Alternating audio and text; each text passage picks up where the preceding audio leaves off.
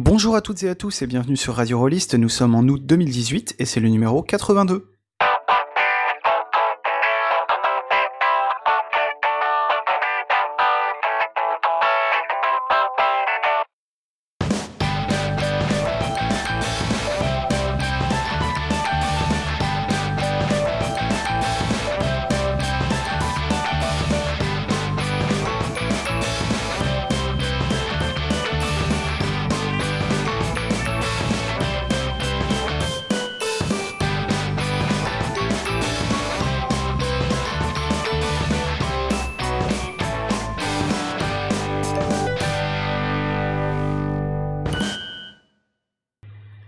Toutes et à tous et bienvenue sur Radio Rollist. Radio Rollist qui ne se repose pas, même en août, même dans le cagnard, on est toujours là pour vous. Et pour ce numéro, je suis accompagné de Gerhardt. Salut. Mais euh, c'est également le grand retour d'une part d'Epiphanie. Salut. Epiphanie que vous aviez déjà entendu euh, interviewer BBE sans peur ni reproche et euh, faire la chronique, euh, une chronique il y, a, assez longtemps maintenant, et qui revient pour notre grand plaisir. Et c'est surtout le grand retour de Thomas B, l'inimitable. Salut Salut, bah voilà, épisode spécial vieux con, donc il fallait que je revienne. C'est ça, exactement. Je l'ai, je l'ai tiré des tréfonds de, de, de la grotte d'Hermite où il était allé euh, méditer et, et, peaufiner ses textes de slam. Euh.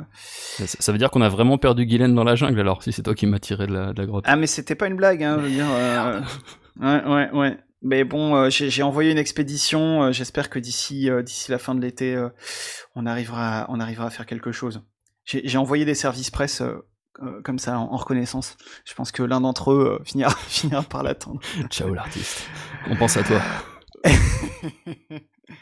Alors au menu de ce numéro, un numéro qui va être sans doute assez touffu, on commencera avec un dossier sur la carte X par Gerhardt. On continuera avec une chronique euh, par épi euh, du livre L'Empire de l'imaginaire, euh, cette biographie de, Gary Gygax qui sort bientôt en français. Et on terminera avec une chronique à deux voix par Thomas et moi-même de Vademecum, le dernier jeu de Romaric Briand. Voilà donc chose fort intéressante en perspective. Et donc, euh, comme on va être euh, assez bavard parce que je nous connais, pas de coup de projecteur ce mois-ci. On va attaquer tout de suite, euh, on va tout de suite rentrer dans le vif. Et on va tout de suite parler de la carte X. La carte X, le shitstorm de juillet, enfin il paraît, parce que moi, euh, qui suis perdu euh, dans mes campagnes et qui ne fréquente pas euh, des sites... Ça n'a pas atteint tes territoires lointains Oui, non, non. C'est surtout, je pense, le fait que je ne sois plus sur Facebook, donc ça, c'est, c'est la coupure totale du monde. Ok, parce que sinon, l'affaire Benalla, t'en as entendu parler Oui, quand même, ça oui, mais ça c'est drôle. ou plus ou moins. Parce que la carte X, ça c'est sérieux, ça touche vraiment les gens, pas comme, pas comme la politique, ça c'est très secondaire. Non, en fait, moi, la carte X, je voulais en parler depuis, un sacré bout de temps. Et puis, euh, quand j'ai proposé le sujet à Ko, il m'a dit, ah, ben, c'est l'actualité, il faut que ce soit prêt pour juillet. Donc, euh, pour où Donc, euh, voilà. Et pourquoi est-ce que c'est important pour moi? Ben, parce que j'ai vu les dégâts que pouvait faire une simple partie de jeu de rôle sur quelqu'un. C'est, ça arrive rarement, mais ça arrive et c'est dommage quand il y a des moyens aussi simples de l'éviter. Alors la carte X, ça permet de montrer que nous pensons euh, aux autres, que nous sommes ouverts au plus grand nombre, et ça permet de rendre le jeu de rôle plus accessible et aussi plus mûr, vu qu'on va se dire, ben, euh, les gens avant la partie, euh, oui c'était pas bien, on va s'arrêter, on va s'occuper de toi plutôt que de t'ignorer et de continuer à t'en mettre plein la gueule. Alors la structure de, de, ce dont je vais vous parler, d'abord je vais faire un rappel de ce que c'est la carte X, ensuite je vais m'attaquer aux malentendus les plus courants, un bref passage euh, sur les possibilités d'amélioration, parce que c'est pas, pas encore parfait comme outil, et aller voir un peu ailleurs ce qui existe comme autre outil de sécurité émotionnelle. Comme outil de sécurité émotionnelle, la carte X été créée en 2013, en tout cas publiée en 2013 par euh, John Stavropoulos, un auteur new-yorkais, et il fonctionne cet outil en permettant à chacun de signaler que quelque chose, a priori dans la fiction, dans la fiction le met mal à l'aise, et de, de, supprimer cet élément en cours de partie. Comment est-ce qu'on met ça en place dans une partie? Ben, Au début de la partie, quelqu'un trace un X sur une carte, la place au milieu de la carte, de la table, et explique son usage. Et à n'importe quel moment de la partie, une joueuse en détresse peut pointer la carte du doigt ou simplement la mentionner, dire carte X, pour signaler que quelque chose dans la partie la met mal à l'aise, la met en détresse. On supprime cette chose et surtout, on ne pose pas de questions. sachant que euh, on peut aussi, euh, il me semble, hein, au lieu de, dessiner une carte et laisser au, milieu de la table, euh, après ça fera peut-être partie des choses que tu mentionnes, mais choses que les gens peuvent trouver un petit peu bizarres. moi, j'ai vu des parties où juste on met pas la carte, mais on explique ce que c'est et les gens, d'ailleurs, je crois que c'est un truc qui vient du GN, croisent leurs bras en X pour pour signifier l'usage, quoi. Donc Bon, l'avantage après d'avoir la carte euh, montrée au milieu du, de la table, en fait, c'est que tu peux juste pointer du doigt, faire un petit geste discret sur un truc qui est déjà là, tu vois. Plutôt que dire euh, je suis le seul à faire apparaître cet élément. Quand l'élément est hmm. physiquement présent pour tout le monde tout le temps, tu fais juste un petit geste. Tandis que quand tu toi-même, entre guillemets, fais apparaître le X, c'est tout con, mais ça vient de toi, tu vois. C'est pas genre euh, j'utilise un matériel déjà prévu, c'est je déclenche un. Tu vois, c'est. Ouais, j'avais pas vu les choses comme ça, c'est. Ouais, d'accord. Donc, ça, c'est comme, comment on introduit la, carte en partie. Mais plus important que le mécanisme en lui-même, plus important que la carte qu'on place au milieu de la table, l'artefact, la carte X, c'est pour moi six choses. Première chose, c'est l'affirmation que les personnes qui jouent sont plus importantes que la partie. C'est ce que j'ai dit en introduction. C'est important parce que c'est pas encore le mode par défaut en jeu de rôle. Surtout euh, chez les vieux routards, surtout en club. Attention, ne vous sentez pas visé, je fais des généralités à gros traits, ça vaut pas pour tout le monde, c'est très clair. Mais il y a encore pas mal de gens qui jouent comme ça ou qui commencent à jouer comme ça. La deuxième chose, c'est le rappel que jeu de rôle est une activité sociale que nous pratiquons ensemble, et nous devrions être solidaires quand la partie blesse ou risque de blesser quelqu'un. La troisième chose, c'est l'autorisation explicite quand on se sent mal d'agir pour arrêter ce malaise.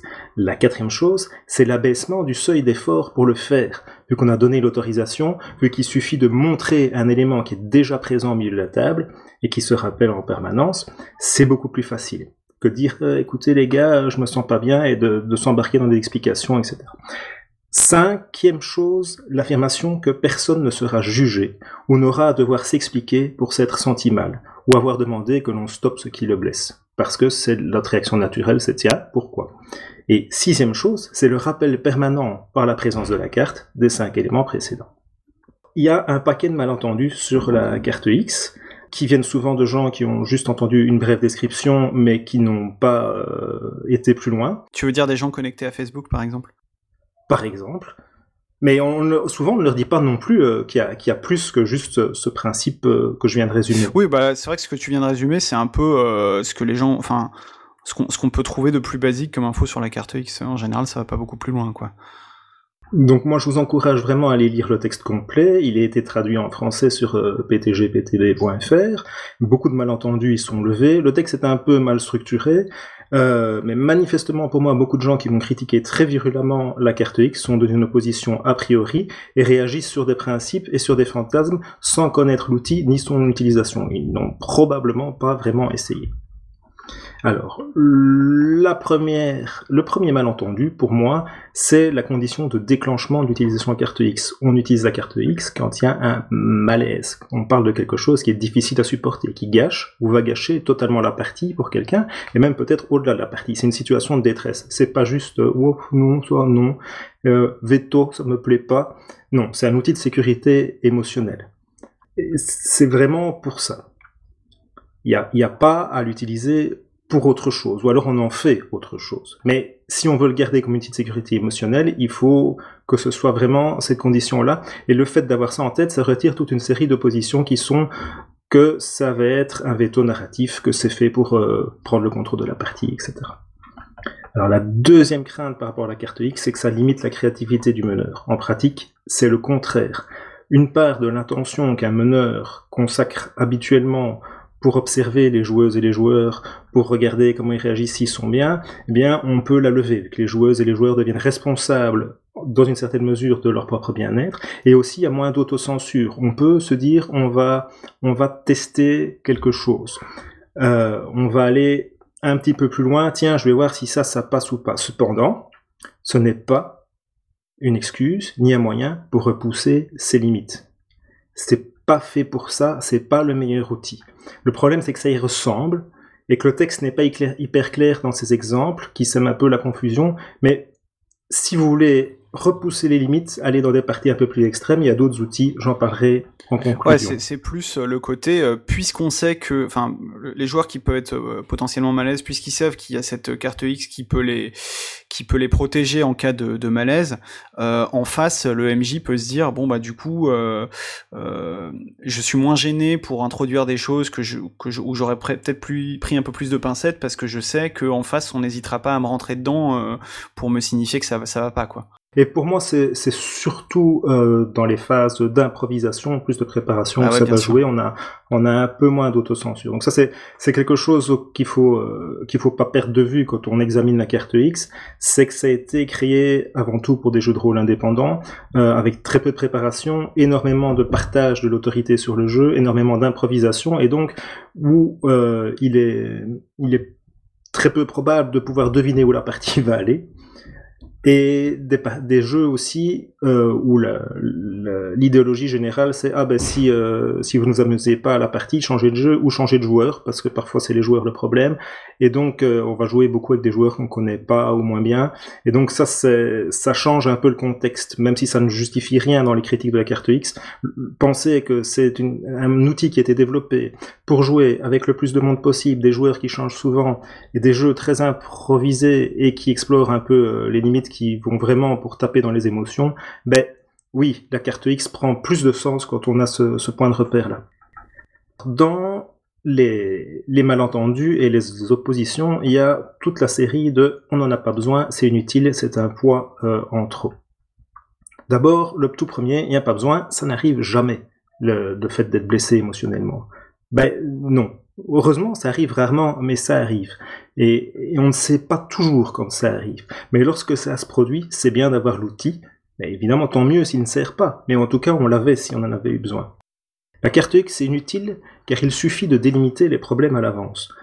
Comment est-ce qu'on fait ça? Ben, On connaît le jeu, on connaît le scénario, on peut le présenter, on peut faire un contrat social, on peut poser des lignes et des voiles, sauf que Connaître le jeu, ça ne suffit pas, on ne sait pas par où ça va partir. Ce ne sont pas nécessairement les points a priori difficiles ou importants qui vont poser problème. On peut tiquer sur quelque chose qui a priori est un détail ou quelque chose d'improvisé dans l'instant. C'est difficile à communiquer tout cela, et ça souvent à l'encontre d'une volonté éventuelle de surprise. Hein. on a beaucoup de scénarios d'enquête ou d'horreur où on peut avoir de la sécurité émotionnelle, mais on ne veut pas gâcher la surprise. Personne ne sait à la table comment les choses vont être interprétées ou ressenties. C'est variable selon les personnes, selon le contexte et surtout d'un moment à l'autre. Un jour, je peux être très résistant et un autre, je peux m'effondrer comme un château de cartes. Et personne ne sait, et je parle de savoir à 100%, car on parle d'un risque normalement rare à éviter, comment la partie va évoluer. Ouais, la carte X c'est inutile parce qu'on connaît les joueuses et les joueurs. Bah, c'est faux dans des tas de circonstances, comme je l'ai dit précédemment, et c'est pas parce qu'on les connaît en tant que joueur ou joueuse qu'on en sait tout dès les deux. Hein, les joueurs et les joueuses n'ont pas forcément envie de tout partager avec un groupe dans le jeu, que ce soit parce que c'est un sujet sensible, par pudeur, parce qu'on n'est pas proche à ce point-là, par peur d'ennuyer les autres, ou par peur de la moquerie, ou parce qu'on vient jouer pour jouer et pas pour se mettre la pression ou se confesser ou faire une psychothérapie. Donc on, on ne se connaît pas nécessairement si bien que ça, et on peut parfois avoir une impression erronée de connaître les autres. Ouais, et puis, et puis les autres peuvent aussi euh, ne pas forcément. Enfin, parfois tu te surprends toi-même de, de, constater que quel truc, tel truc te met mal à l'aise alors que tu le pensais pas a priori. Donc euh, souvent c'est aussi que dans l'instant que tu t'en rends compte, quoi. Oui, on, peut, on peut, on se connaît très mal en, réalité, euh, surtout dans des choses un peu de crise. On peut, moi j'appelle ça trébucher sur, sur ses sentiments. Ça m'arrive parfois en partie, quelque chose qui m'émeut beaucoup alors que je m'y attendais pas. Euh, heureusement pour moi, ça n'a jamais été euh, grave, ça n'a jamais été une détresse réelle. Mais c'est vrai qu'on ne connaît pas nécessairement ses propres réactions, surtout à l'avance. Alors la carte X, ça sert à rien parce qu'on voit bien quand quelqu'un est en détresse. Bah non, pas nécessairement. On n'a pas forcément la clé pour décoder les autres joueuses, on n'a pas forcément l'attention nécessaire sur la bonne personne au bon moment. Et d'une manière générale, comme je viens de le dire, on est très mauvais pour se connaître soi-même et pour comprendre les autres, c'est pas mieux. Et sinon, il n'y aurait pas besoin d'autant de professionnels de la santé mentale. Alors si vous, vous en êtes capable, c'est génial, super, bravo, vraiment, mais c'est pas le cas de la majorité. Et c'est un peu aussi comme les, conducteurs qui conduisent super bien et qui donc peuvent se permettre n'importe quoi, ben, euh, peut-être qu'on se fait des illusions aussi parfois, et on met les, autres en danger.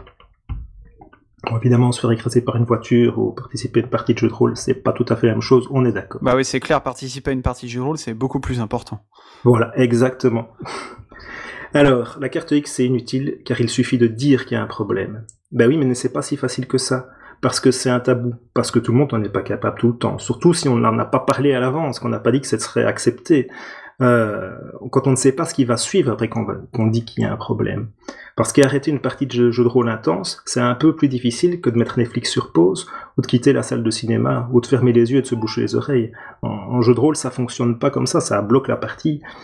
Et causer de l'arrêt de la partie quand on se sent mal, c'est demander à quelqu'un de faire preuve de force dans un moment de faiblesse. Et je crois que dans ce moment-là, toute aide est bienvenue. C'est pour ça qu'on abaisse le seuil de, difficulté d'arrêter les choses. Et aussi parce que ne pas devoir s'expliquer par après, c'est très précieux. Alors si vous, vous n'avez aucune difficulté à dire les gens stop, je me sens pas bien, euh, c'est super, mais tout le monde n'en est pas capable tout le temps, donc autant permettre à ceux qui en ont besoin de, de l'exprimer. Et fondamentalement, il n'y a pas de différence entre demander aux gens de dire ça ne va pas ou de pointer la carte ou de dire carte X, si ce n'est qu'on leur facilite les choses. Mais pour les autres, ça ne change rien. On signale, c'est une forme de communication, on signale qu'il y a quelque chose qui ne va pas et qu'on voudrait modifier la partie.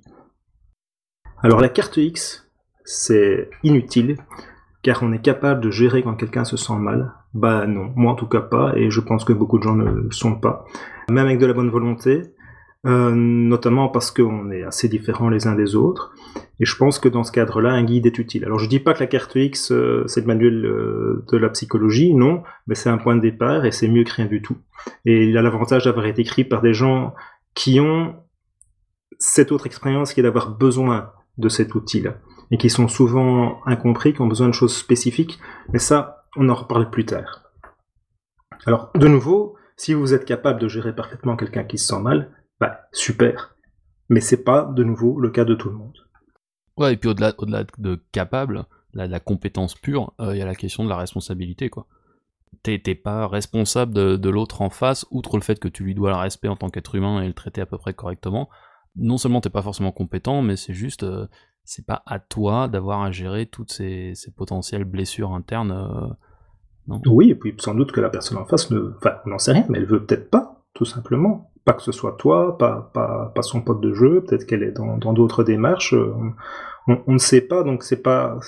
À partir du moment où on parle de santé mentale, on parle de choses importantes, graves, et alors oui, la carte X, ça peut être utilisé pour un petit manège passager, mais aussi des gens qui jouent au jeu de rôle qui ont subi des traumatismes graves, et a priori c'est pour graves en tout cas qui ont laissé des traces, et c'est ça qui rend le traumatisme grave, et c'est avant tout pour ces personnes-là que la, la carte a été écrite à l'origine. Surtout que je sais pas si tu vas y revenir après sur le, timing, mais pour la plupart des techniques de sécurité émotionnelle, en fait, quand tu dois utiliser une de ces techniques en live, en règle générale, c'est que c'est déjà un petit peu trop tard. la, plupart des gens s'auto-censurent, et donc ça veut dire qu'il y a déjà un souci, quoi. Voilà, et c'est un, des reproches qu'on peut faire à la carte X, mais c'est aussi le moins mauvais outil qu'on a, donc on utilise celui-là. Il y a des gens qui reprochent à la carte X de, fermer le dialogue, que les gens devraient euh, expliquer leurs problèmes, etc. Alors, la carte X ne ferme pas le dialogue, elle donne l'autorisation de ne pas l'avoir, et c'est très différent. La personne qui a besoin d'en parler, elle peut. La carte X dit juste, on ne pose pas de questions. Si la personne n'a pas envie ou n'est pas capable d'en parler, à ce moment-là, on la laisse tranquille. Parfois, c'est ce dont elle a besoin, c'est de continuer à jouer parfois pas. Mais si elle a besoin de continuer à jouer, ben c'est le mode par défaut de la carte X. Si elle a besoin d'en parler, on en parle, elle a besoin d'une pause, on fait une pause. La carte X, c'est le bouton d'alarme. Après, on fait ce qu'on veut. La carte X n'est pas le prétexte pour revenir à la partie aussi vite que possible, c'est juste une possibilité. Il y a des gens qui ont une position un peu euh, plus large que celle du jeu de rôle dans notre société. On veut tout sécuriser, tout fermer, tout verrouiller au cas où, et ça va brider, ça va édulcorer. C'est de l'autocensure ou de la censure les gens veulent, vont s'auto-censurer par peur de, se faire excarter. On va tout verrouiller, euh, le JDR va être aseptisé. Alors c'est pas le propos de la carte X de vous faire prendre conscience qu'on peut créer et provoquer de réels malaises chez les autres avec le jeu de rôle. Ça, vous devriez déjà le savoir. Le propos, c'est de fournir un outil pour quand cela arrive. Et la carte X ne verrouille pas. C'est juste un, un moyen d'expression, dire il y a un problème là maintenant. On peut prendre des risques. On peut pas y aller comme un sauvage pour autant, parce qu'on va rester dans le respect des autres, a priori, mais ça permet justement de soulever prudemment un de ces voiles d'autocensure, c'est de savoir que ben, s'il y a un problème, ça va être dit normalement.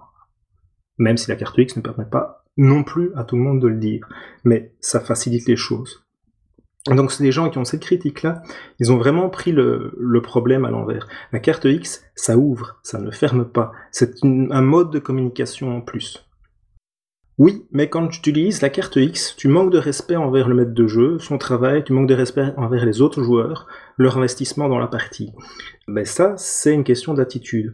C'est exactement le contraire de la carte X. C'est dire, je me fous de ce que tu te sens mal, je préfère continuer à jouer, ne pas remettre en question ce que j'ai prévu, tais-toi. Bref, c'est faire passer la partie avant ses camarades de jeu. Alors il y a peut-être des gens qui, euh, qui veulent jouer comme ça. Moi, c'est pas le jeu de rôle dont j'ai envie. Bah, c'est inverser la situation surtout parce que en réalité, euh, ignorer le malaise de quelqu'un en face de toi, c'est toi qui lui manque de respect, quoi. Tout à fait. Et bien plus gravement que, que dans l'autre sens. Et c'est le même genre de personnes qui en général disent ouais, mais il faut pas jouer avec des fragiles. Alors moi, vous jouez avec qui vous voulez.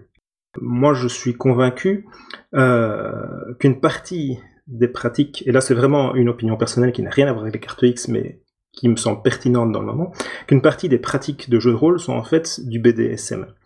L'expérience de dynamique interpersonnelle, de soumission et de domination.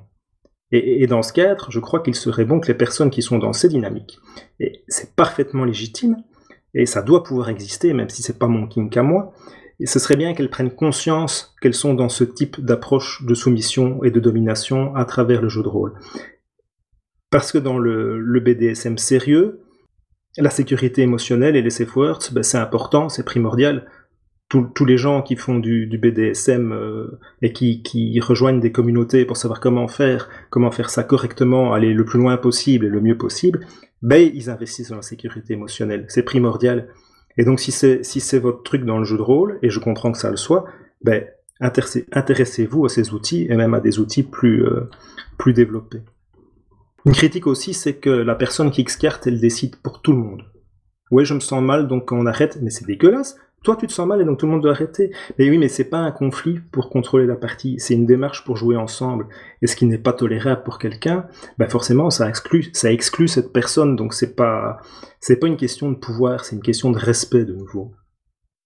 Oui, mais si je mets la carte X à table, il y a un tel qui va l'utiliser pour, euh, contrôler la partie, pour enlever euh, tout ce qui ne lui plaît pas, bref, il va faire une utilisation abusive. Bah oui, mais la carte X, c'est pour les réels malaises, pas pour contrôler la partie. C'est un outil, et comme tout outil, on peut en abuser. Un marteau, c'est fait pour enfoncer les clous, ça n'empêche pas qu'on puisse casser la vaisselle avec. Ceci dit, en général, la première personne qui est emmerdée dans la partie, c'est celle qui utilise la carte X. Malgré le désamorçage que ça permet, ça reste difficile, disruptif et embarrassant. L'étape plus loin, c'est oui, mais on va l'utiliser pour me saboter. Alors oui, on peut tenter d'utiliser la carte X pour saboter la partie, mais à mon avis, si une personne fait cela avec la carte X, s'il n'y avait pas eu la carte X, elle aurait trouvé autre chose. Et c'était pas un outil pour gérer les pignoufs, la carte X. Ça, vous gérez ça exactement comme d'habitude. Vous discutez, si ça va pas, si ça dégénère, bah, vous pouvez aller jusqu'à exclure la personne ou ne plus jouer avec lui. Ouais, puis franchement, ça, je crois que c'est vraiment de l'ordre du fantasme, le truc. Euh, euh, si on met la carte X autour, de la table, euh, les gens vont, vont faire les trolls avec. Je, je, pense honnêtement que ça n'arrive jamais, en fait, parce que quand, quand tu acceptes que la carte X soit dans ta partie, en réalité, tu sais très bien pourquoi elle est là et tu vas pas faire le con avec, quoi. Tout à fait, tout à fait. Et de mon expérience, et j'ai posé la question autour de, moi, je ne connais personne qui utilise sincèrement la carte X et qui l'ait utilisée vraiment à table pour gérer un problème. Donc c'est un peu comme les airbags, oui, on en a tous dans nos voitures, mais euh, les cas où ça sert vraiment, ben, c'est quand même assez rare. Hein. Sur le nombre de trajets que, que les gens font, ça se déclenche pas si souvent que ça. Et tant mieux. Et tant mieux, tout à fait. Alors là, j'ai fait un peu le, tour des, malentendus les plus courants et des reproches basés sur des malentendus les plus courants qu'on fait la carte X. Ceci dit, elle n'est pas parfaite. Hein. Il y a de vraies possibilités d'amélioration. La première pour moi, c'est voilà, on X carte et puis on fait quoi? Comment est-ce qu'on identifie au mieux l'élément gênant? Alors bien sûr, on compte sur la personne qui, qui l'a identifié, mais comment est-ce qu'on fait ça au mieux? Avec le moins de gêne et le plus d'efficacité. De ce côté-là, un protocole, ne serait-ce qu'esquissé, serait, serait peut-être le bienvenu en règle avancée de la carte X. Et puis, une fois que l'élément est identifié, qu'est-ce qu'on fait? On jette un voile, Hein, c'est-à-dire on fait un fondu au noir, l'élément a existé dans la partie, mais on ne s'apesantit pas dessus. On fait une ellipse pour passer plus vite dessus. On refait la scène en modifiant l'élément gênant, en le supprimant. On en discute ou on fonce? Qui, qui, gère ça? Qui prend le lead? Et Comment et pourquoi? Ça, on, ne sait rien avec la carte X. Donc on a, on a, on a un bon bouton d'alarme, mais après on n'a pas de, procédure. Et je pense que l'évolution possible, ce serait de d'explorer les, techniques de ce côté-là. De même, si la personne a besoin de discuter, comment est-ce qu'on mène cette discussion? Bon, de nouveau, le plus simple, c'est lui laisser la main, mais c'est peut-être pas le meilleur. Ce qui m'amène à quelque chose qu'on a déjà esquissé, euh, on a vu que ça se présageait à l'horizon de trois fois, c'est la technique de Luxton, qui été euh, décrite sur Google Plus par Ben Lehman. En fait, la technique de Luxton, euh, c'est une autre technique de sécurité émotionnelle qui est un peu différente de celle de la carte X, même s'il y a des points de rencontre et qui pose la question à quel stade est-on? Et ça, c'est ce que tu disais tout à l'heure. Est-ce qu'on est en train de faire de la prévention pour éviter qu'une situation problématique se pose, ou est-ce qu'on est en traitement parce qu'on est en plein dedans? On est trop tard.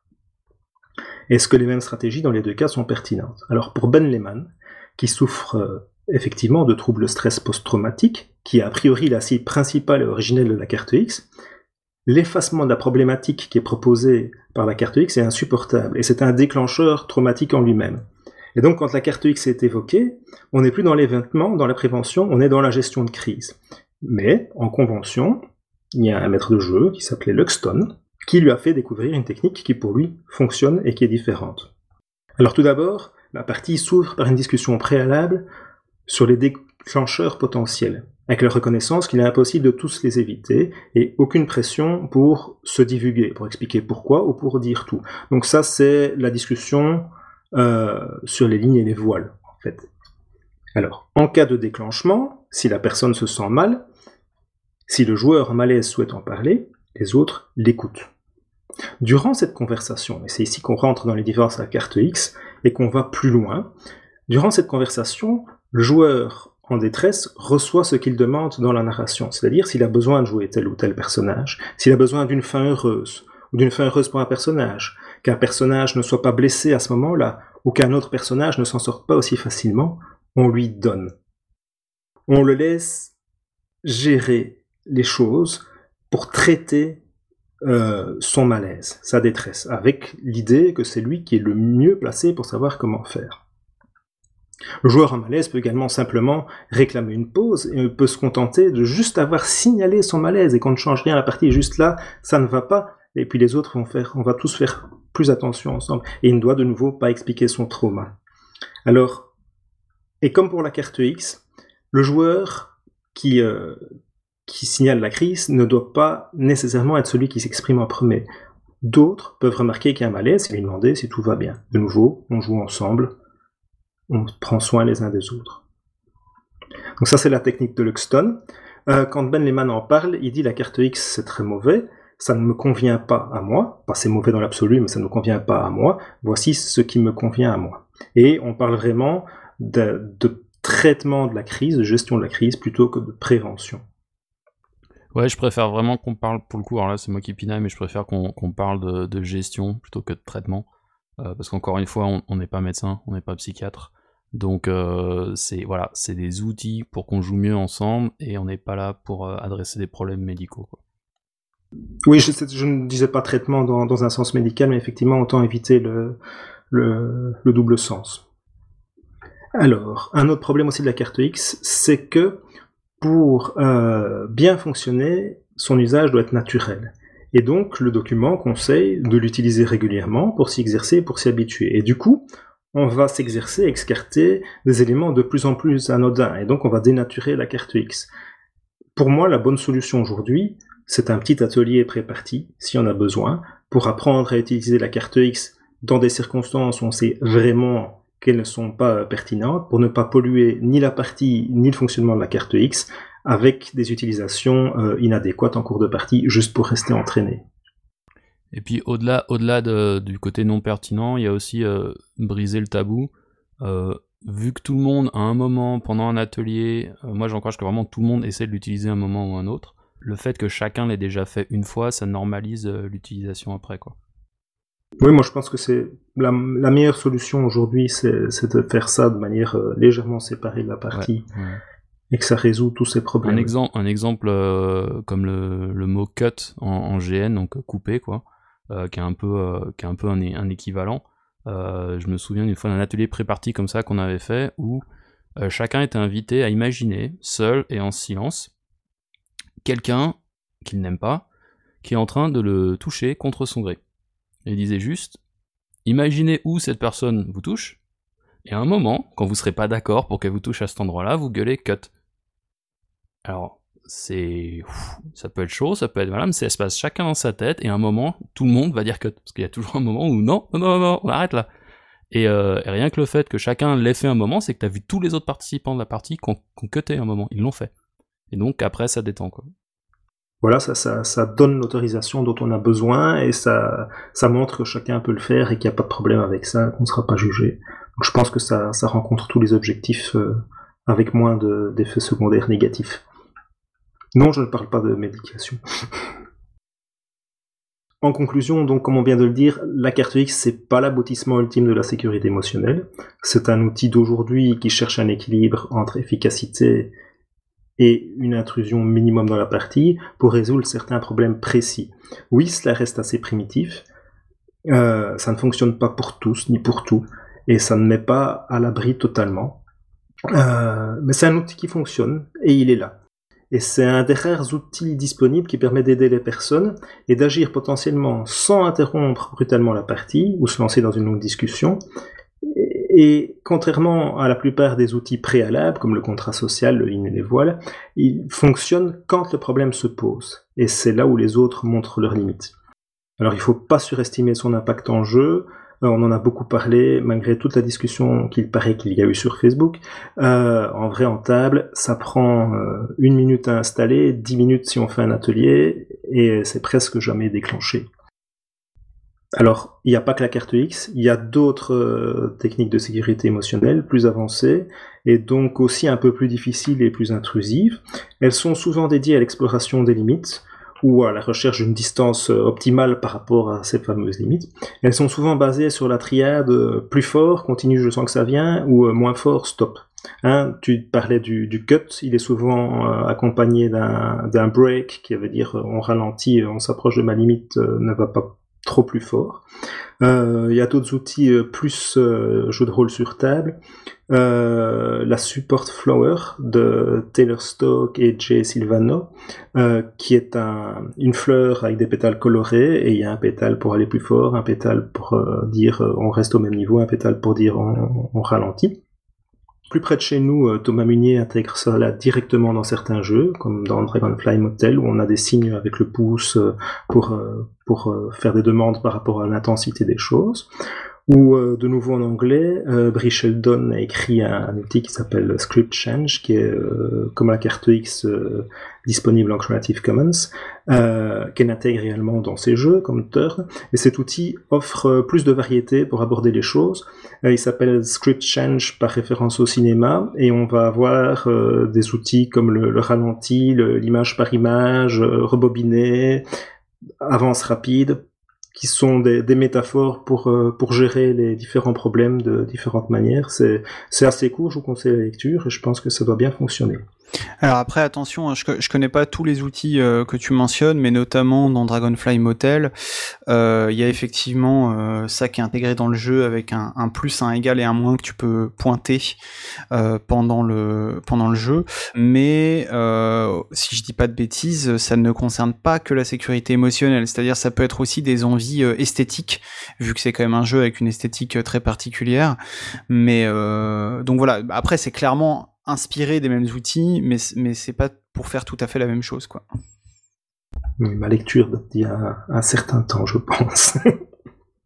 Bah en tout cas, ouais, bah, très bonne, très bon aperçu de de, de la chose et, de ce qu'on peut faire avec et comment euh, faire les mêmes choses différemment. Bon, de toute façon, dans tout ça, la conclusion est toujours la même. Euh, petit 1, évidemment, euh, ne jouez pas avec des connards et ne soyez pas des connards quand, quand vous jouez.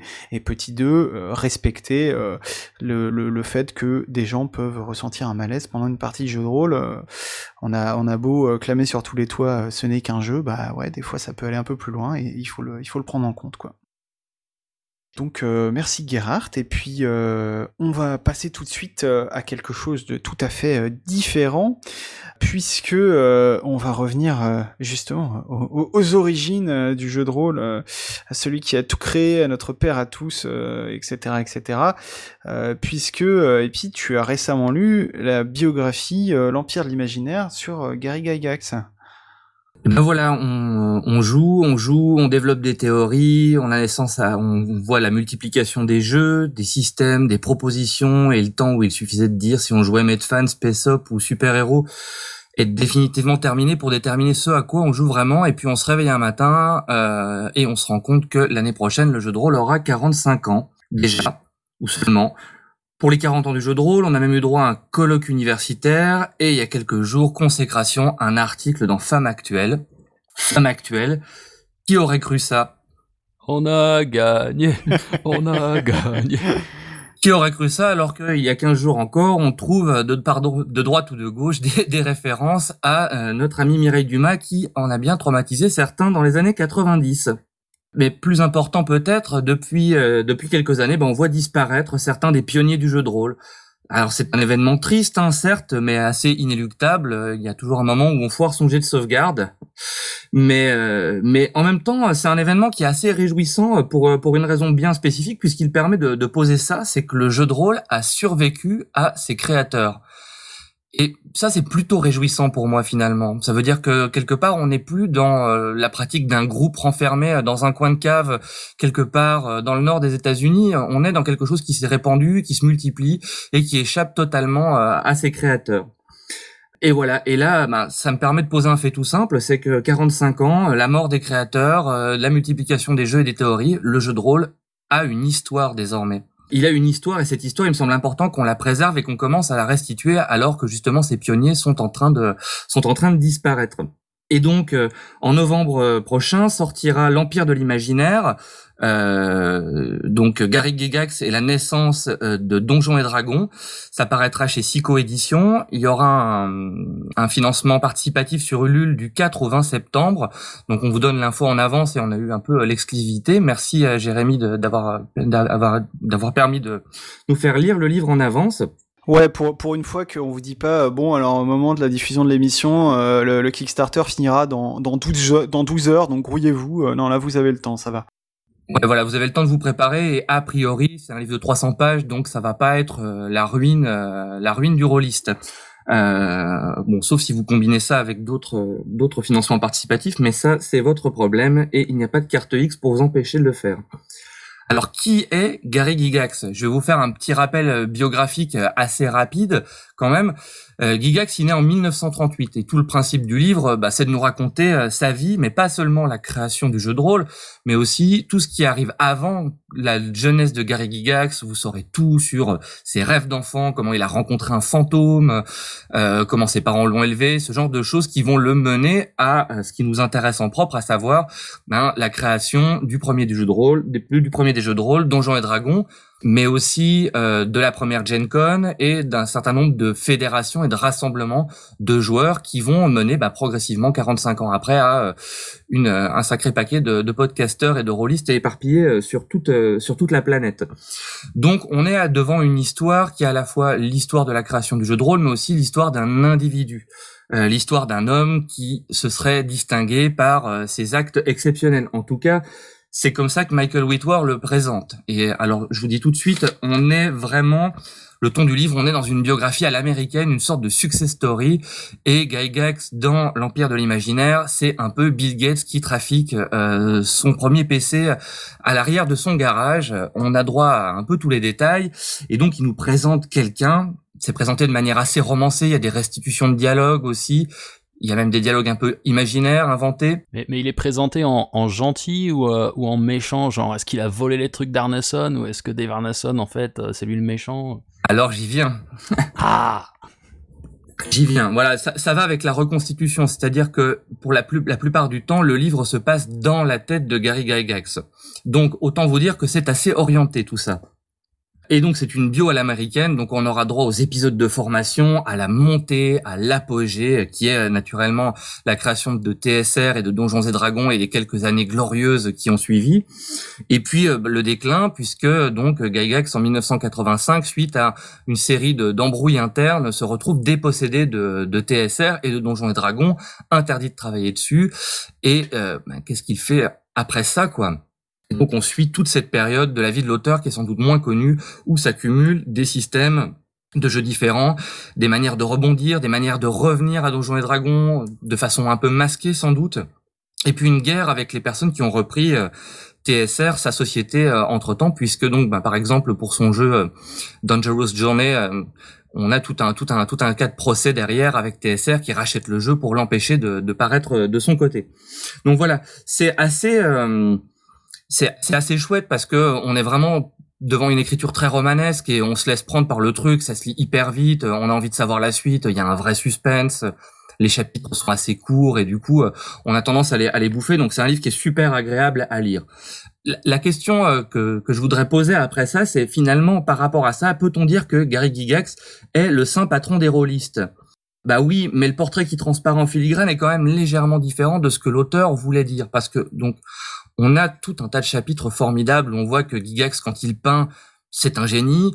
Euh, quand il a une idée économique, c'est un génie. Quand il a une idée de jeu, c'est un génie aussi. Et quand il veut monter un événement, bah forcément, Gigax, c'est un génie. Un génie incompris, un génie battu en brèche par les autres, un génie euh, opposé à euh, des adversaires extrêmement durs qui veulent en permanence sa perte. Bon, bah voilà, déjà dans la préface, l'auteur parle de son admiration comme moteur qui lui a permis de faire ce livre. Il a travaillé deux ans dessus, c'est très très documenté. C'est intéressant parce que ça donne les liens vers tout un tas d'interviews et de paroles directes des, acteurs pionniers du jeu de rôle. Mais quand même, la parole de Gygax notamment n'est jamais remise en cause. Et quand on lit un peu les situations qui émaillent le livre, on peut se dire quand même, il se la pète un peu ce Gary Gygax. Il a quand même tout vu, tout compris, tout fait que ce soit au niveau personnel. Alors bon, effectivement, quand il y a, tout un chapitre sur la séparation d'avec la femme de, de alors oui, il l'avait vu venir et leur caractère et leurs signes astrologiques n'étaient pas compatibles, disait Gary. Mais Gary, très cher, ne penses-tu pas que c'est parce que pendant 20 ans, tu as invité cinq personnes en permanence à dormir sur ton canapé et à jouer jusqu'à 4 heures du matin sur, dans ton salon? voilà, on a euh, on a cette espèce de, double truc qui se qui se crée, c'est-à-dire que l'auteur nous fait passer le portrait d'un d'un Gygax parfait et finalement en filigrane on voit quelque chose de beaucoup plus humain. Et finalement la, la figure qui se dégage de Gygax, c'est pas tant celle de l'inventeur du jeu de rôle parce que je pense pas que Gygax soit l'inventeur du jeu de rôle malgré le fait que le livre tente de nous dire tout le contraire. Non, pour le coup, finalement ce que le livre nous dit, c'est que c'est Arneson qui en a inventé les principes. En revanche, effectivement, et là où Gygax est génial, c'est que c'est un excellent éditeur de jeux de rôle et que c'est lui qui va reprendre les notes d'Arneson pour en faire quelque chose qui est ce qui nous est arrivé à nous et ce qui fonde la tradition, à savoir la première boîte de Donjons et Dragons. Alors Gary, tu ressembles plus finalement à une sorte de Stanley du JDR qu'un qu'un Bill Gates incompris dans le fond de son garage qui trouve soudain le succès. Et finalement, c'est plus dans l'organisation de la parole des autres et du travail des autres que le véritable génie de, Gary se, dévoile.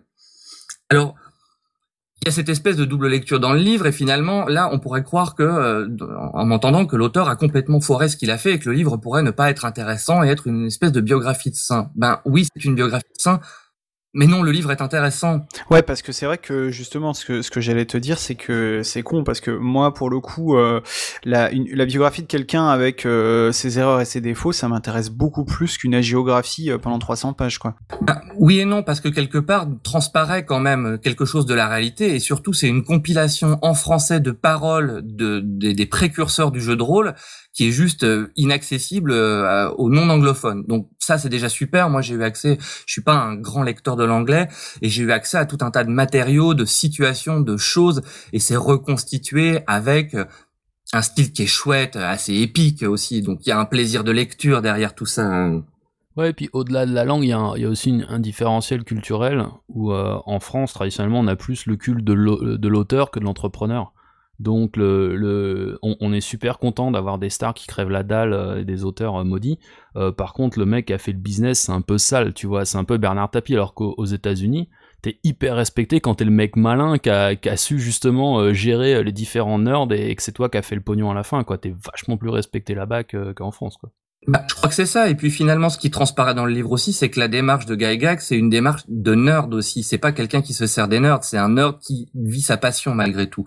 Et on arrive, enfin, il y a des passages assez géniaux sur les années 80 où en fait, euh, enfin moi j'avais pas du tout euh, cette vision-là, mais il vit à Hollywood dans une grande villa, euh, c'est pute et coke tous les soirs, dîner avec des producteurs pour tenter de mettre en place un film, la série de dessins animés, le merchandising, des choses comme ça. Donc il y a un vrai truc intéressant et hyper agréable à lire cette biographie à l'américaine Là, je mets juste un, biais par rapport à ça, c'est-à-dire qu'on a besoin de livres d'histoire, mais c'est pas vraiment un, livre d'histoire.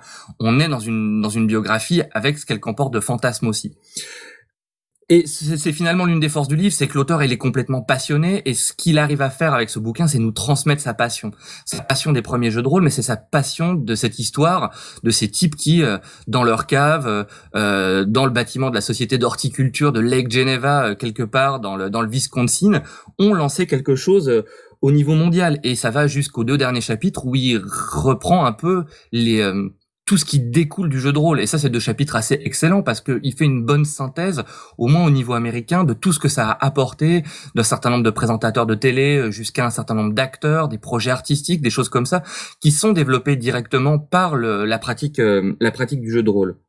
Alors, en plus, ce qui transpire de ce livre, je trouve, c'est un peu de l'esprit geek qui infuse le JDR. Euh, l'amour de la légende, l'amour de l'aventure qui réussit, le roublard magnifique, ce qui transparaît, bah c'est aussi le pire de l'esprit geek. La propension à se sentir rejeté même quand on l'est pas forcément. La propension à se trouver des excuses. La propension à blâmer le destin plutôt qu'à nettoyer euh, devant sa porte. À rêver d'un retournement du sort. Mais ce qui transparaît, c'est aussi la capacité de rêver son loisir et l'importance qu'il a pu avoir et qu'il a toujours pour euh, beaucoup d'entre nous euh, à l'heure actuelle. Mais c'était fondamental pour des gens comme Gygax, un certain nombre de personnes qu'il a rencontrées. Et les portraits des gens euh, qui sont présentés dans le livre sont vachement humains et vachement touchants, ça. Ce qui transparaît, au final, et peut-être à l'encontre de l'intention de l'auteur, c'est l'histoire d'un homme moyen qui a affaire à plein d'aspects de sa vie. On a affaire à ça. On a, il a perdu sa boîte sur de mauvaises décisions. Il n'a pas vraiment inventé le GDR, mais c'est lui qui fait que ça existe. C'est grâce à lui qu'on joue, qu'on s'enthousiasme et qu'on pinaille et puis qu'on expérimente et qu'on râle et qu'on rêve.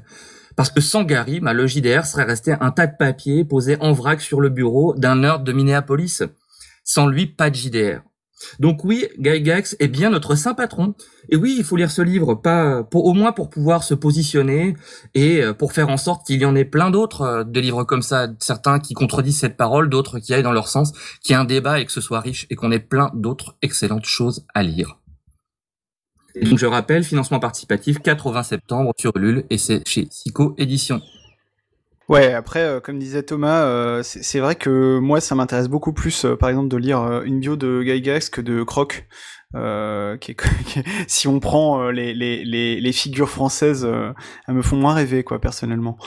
Oh là là, tout de suite. C'est pas parce qu'il dit des trucs un peu gâteux ces temps-ci que voilà. Non, non, non, je, je plaisante, mais mais c'est vrai que tu, tu mets le tu mets le doigt, enfin t'as mis le doigt effectivement sur sur euh, sur euh, la, la, différence culturelle parce que comme tu le précises Epi aussi euh, le, le, le, poids du jeu de rôle j'en parlais en privé il y a pas plus tard que quelques jours aux, États-Unis est énorme en, en, matière de ce que ça ce que ça a amené en création par rapport à la France quoi euh, c'est-à-dire que euh, toutes les séries télé qu'on a aujourd'hui, euh, t'en as au moins la moitié qui sont en fait des dérivés du jeu de rôle, etc. Ne serait-ce que ben, parce que en réalité, toute l'industrie cinématographique, quand ils étaient gamins, ils ont joué au moins une fois à Donjons et Dragons, quoi.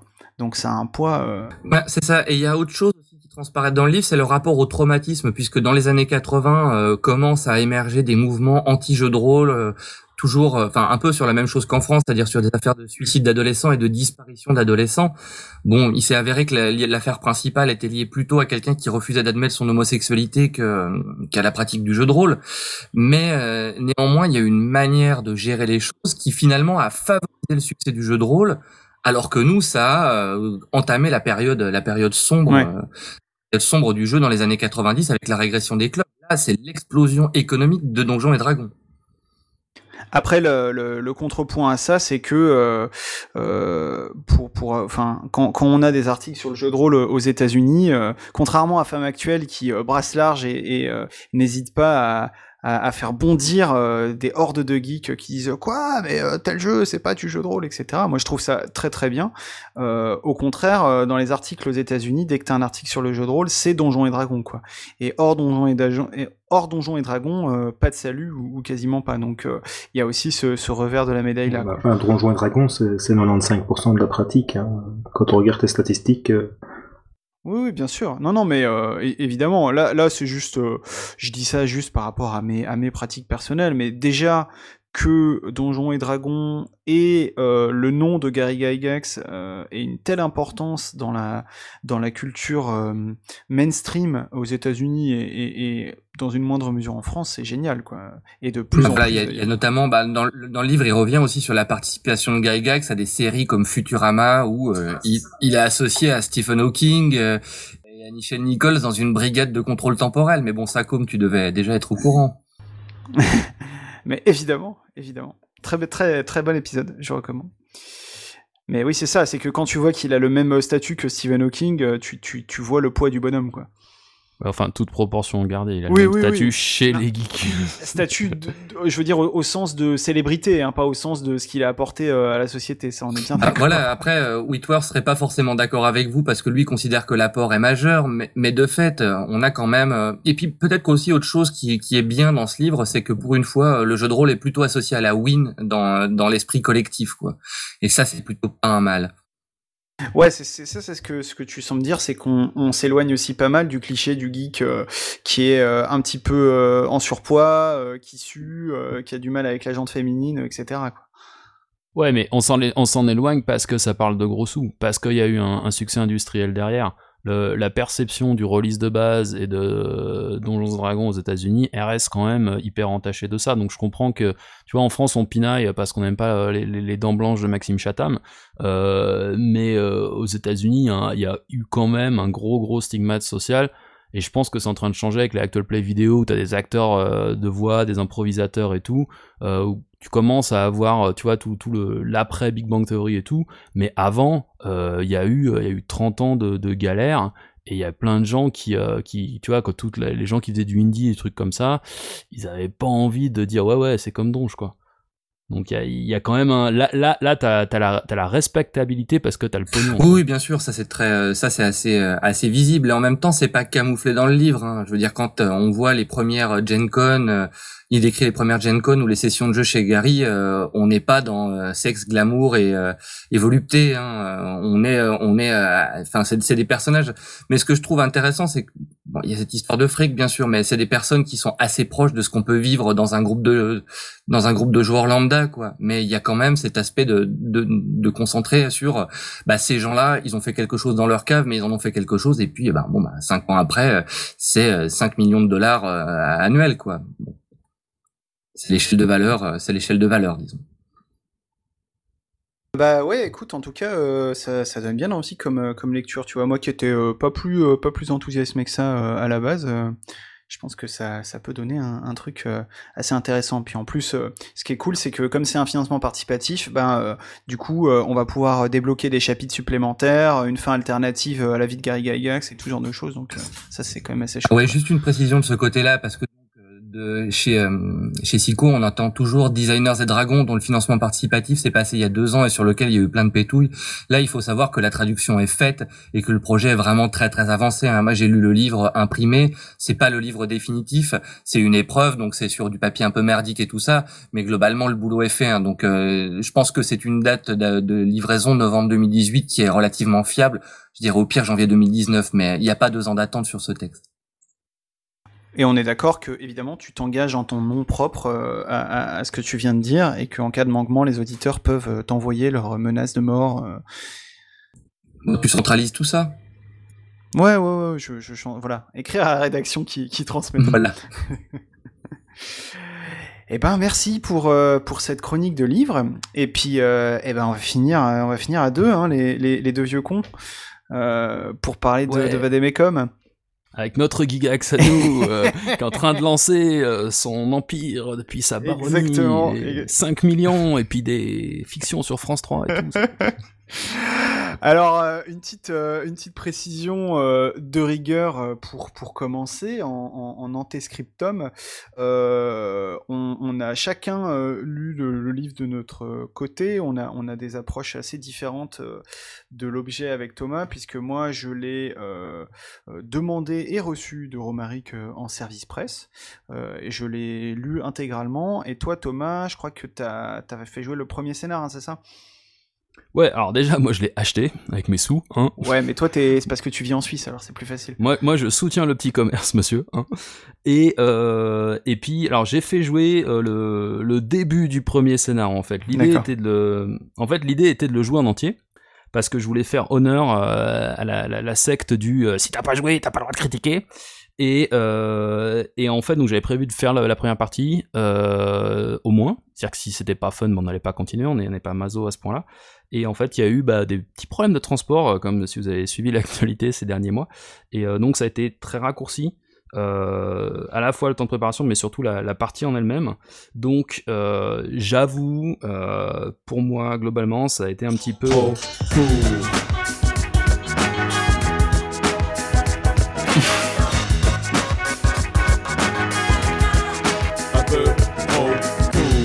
Voilà, donc euh, j'ai pas l'impression euh, vraiment euh, d'avoir bon, deux choses, d'avoir vraiment prévu que Vademecum allait être quand même super chronophage pour le pour le MJ, et parce que moi, juste pareil d'où je viens, il fut un temps où je lisais des gros bouquins de règles et où je préparais mes scénars et où je pratiquais tout un tas de trucs un peu. j'ai fait ça, mais j'avoue. Ça fait partie de mon passé ça fait partie de mon passé. De mon passé. Donc voilà, après euh, des années de, de narrativo-véganisme, euh, on joue ce soir et c'est cool, et ben euh, là, là, euh, j'étais un petit peu pas au top de mon game de, de MJ, donc euh, on va voir après, c'est pas, ça fout pas en l'air toute la critique parce que bah en fait il y aura des problèmes après, mais pour la partie en elle-même, j'ai pas, j'ai pas donné le mieux de moi. Trop de paradoxes, fixer les limites. Euh, voilà. Donc euh, fin du disclaimer, euh, on peut reprendre. Non non mais euh, voilà c'est bien de, de savoir euh, d'où on parle, euh, voilà avec, quoi on parle aussi pour que, que, vous sachiez parce que voilà on, on, va on va y venir dans les détails mais c'est un jeu assez particulier et je pense pour ce jeu encore plus que pour d'autres il, il, faut avoir ces, ces, petits détails en tête. Alors qu'est-ce que c'est euh, Donc c'est euh, le deuxième gros jeu de rôle de Romaric, euh, brillant, après euh, Sens. Alors Sens, j'en avais parlé il y, a, y, a, un moment, puisque j'ai été joueur sur l'intégralité de la campagne. C'était un gros truc, il y a cinq bouquins, il faut quasiment une écoute obligatoire des podcasts de la cellule pour pouvoir tout gérer, donc c'est un peu... voilà, là pour le coup, en termes de préparation, c'est tu peux pas faire plus euh, la, promesse en tout cas, c'était euh, c'est un burst, donc une campagne complète en 4 scénars, et euh, théoriquement 4 scénars de 4 heures chacun. Donc normalement, tu as un burst en 16 heures, tu as, as, fait le tour. quoi. Ouais, et là, moi, j'étais super attiré par ça parce que c'est toujours une galère de, de, de, caler des campagnes, surtout quand tu bouges beaucoup. Euh, mais alors, pour les 4 heures, euh, ouais, vous, j'irais compter quand même plutôt 6 heures si vous aimez un peu de prendre votre temps et faire du roleplay et pas que, que de l'abattage, quoi. Donc, euh, non, c'est. ouais, ouais, et d'ailleurs, euh, je sais plus où j'ai lu ça, mais il y a eu plusieurs retours de gens qui ont joué la campagne qui disaient que il y a un des scénars, il me semble, le troisième, où en réalité, tu peux même quasiment aller jusqu'au double de temps selon euh, si, tu veux un peu euh, allonger le truc. Donc au, au niveau bon après euh, ça reste quand même en termes d'heures une, campagne relativement courte par rapport à ce qu'on a comme standard dans, le jeu de rôle quoi. c'est un jeu qui a été financé par précommande à la base il y a, il y a maintenant un, un certain temps. et qui est maintenant dispo sur le site d'Euromaric pour le prix, et on va y revenir, de 50 euros plus, plus les frais de port. Et, c'était une, campagne de précommande et pas de financement participatif. Et c'était une campagne un peu particulière, hein, puisque il avait fait tout un tas de, pubs vidéo hein, autour de ça. Ouais, bah moi c'est moi c'est pour ça que, je l'ai acheté parce que je suis je suis quelqu'un de, très influençable. La 1, la 2, mon prix dans le jeu. La 3, la 4, je zappe et je. La 5, la 6, en sont les complices. Câblé, survolté, j'ai le syndrome du canapé. Voilà, donc moi tu montes des trucs, euh, je regarde. Non, en l'occurrence, euh, j'ai bien aimé les vidéos, euh, j'ai bien aimé la bande-annonce. Il y avait une bande-annonce à base, de, à base de, des illustrations du, du bouquin. Euh, bah déjà j'aimais le pitch, euh, on va en reparler. J'aimais les thèmes, euh, j'aimais le fait qu'il y avait un jeu d'échecs, il y avait une esthétique noire et blanche, je trouvais ça trop classe. Les dessins la Frank Miller, il y a un petit côté biotechnologie bizarre et c'est un peu la déformation professionnelle. Donc, donc ça, j'avais vraiment bien aimé la présentation du jeu en lui-même. Et vraiment dans ces vidéos, faut souligner la transparence totale de, de sur son budget. Euh, sur ses priorités, s'il y a un truc qui me fait chier justement, qu'on parlait de 5 millions tout à l'heure, euh, c'est que le jeu de rôle français pipote beaucoup ou cache beaucoup ses chiffres, euh, qui sont souvent assez risibles, et c'est souvent zéro quand on parle de salaire. Euh, et, et, là, euh, là, Romaric faisait vraiment, euh, bah, pour le coup, carte sur table, quoi. C'était, voilà, voilà ce que je veux faire, voilà combien je demande, voilà combien ça va me, ça va me coûter. Et puis, puis ouais, c'était touchant cette, cette, abnégation de l'auteur indépendant qui trie lui-même des centaines de petits paquets de cartes à la main pour éviter qu'un grand méchant éditeur lui pourrisse son contrôle créatif. non, vraiment, c'était, c'était, c'était classe. Il y a un moment où il est un peu parti en couille dans ses petites vidéos euh, surtout quand il nous a fait un, point Godwin euh, dans sa défense euh, anti-PDF. Ouais, c'était voilà, ça c'était un peu le, point faible. Mais, mais globalement, vraiment, les vidéos étaient informatives, étaient fun à regarder. ça m'a rassuré sur le côté non, j'ai pas besoin de savoir jouer aux échecs. donc vraiment bon point pour l'initiative. Et, euh, et, les gens bah, qui ont une caméra et du temps, euh, vraiment, allez-y parce que c'est un chouette moyen de découvrir des jeux. Ouais, c'est ça. Tout n'était pas parfait dans sa campagne, mais clairement, euh, c'était aussi un essai et, et, et je trouve euh, une belle, une belle initiative. Je suis assez d'accord là-dessus. Alors attention parce que voilà, tu parlais de cartes à trier et tout. C'est pas qu'un bouquin. Euh, pour les 50 balles, t'as un bouquin qui est un format A5 qui fait un peu plus de, de 300 pages en, noir et blanc, couverture souple, tout ça, tout ça. t'as tout un tas de, paquets de cartes. Je veux pas tout détaillé, hein, parce qu'il y en a vraiment un paquet, et tu as une pile de fiches euh, diverses et variées sur lesquelles on reviendra tout à l'heure, qui est, euh, alors j'ai pas compté, mais en, termes de, volume, ça fait quasiment autant que le bouquin lui-même, quoi. Donc, euh, et puis t'as un écran aussi avec tout ça. Donc, donc voilà, t'as as, de quoi faire niveau matos si tu kiffes l'objet, l'objet livre. si t'es comme nous, on, on l'avait déjà prouvé dans des émissions précédentes, ben c'est clair que ça fait plaisir. Après, euh, ça c'est pour l'objet. Moi, je trouve quand même que euh, bon, euh, j'ai pas joué, donc je, je peux pas le savoir. Je pense que Thomas, t'es es, plus, t'es plus, t'es mieux placé que moi pour le dire. Si à quel point c'est vraiment utile en partie. Ce que je peux dire quand même, c'est au niveau du bouquin euh, lui-même, franchement, je trouve que niveau qualité, il est, pas ouf, c'est, à peine mieux que du Lulu, donc je trouve ça un peu dommage. Et puis, euh, je sais pas comment c'est pour les, pour les ventes, euh, euh, j'imagine que c'est la même chose, mais moi je l'ai reçu dans un sac plastique, le bouquin, ce qui est un peu con, parce qu'une une boîte en carton, ça aurait été pas mal pour ranger tout ça, quoi. Ouais, alors bah moi au niveau du prix, honnêtement, alors voilà, je vais faire, c'est le moment euh, grand, bourgeois euh, suisse, n'est-ce pas? Euh, Mais je trouve que globalement c'est normal parce que bah simplement il a expliqué qu'il voulait faire taffer des, des imprimeurs français, voire du coin. Donc sur ce genre de tirage avec des cartes bien cartonnées et tout, c'est comme si tu veux fabriquer des t-shirts aujourd'hui en France, il n'y a pas de mystère, hein, tu vas tu vas douiller quoi. Donc c'est un, pour moi c'est un choix politique qui a des, des conséquences économiques immédiates dans ton portefeuille. Parce que c'est la monnaie qui dirige le monde, c'est la monnaie qui dirige la terre et qu'on le veuille ou non, c'est comme ça, on ne peut rien y faire. C'est la monnaie qui dirige le monde, c'est la monnaie qui dirige la terre et qu'on le veuille ou non, c'est comme ça, on ne peut rien y faire.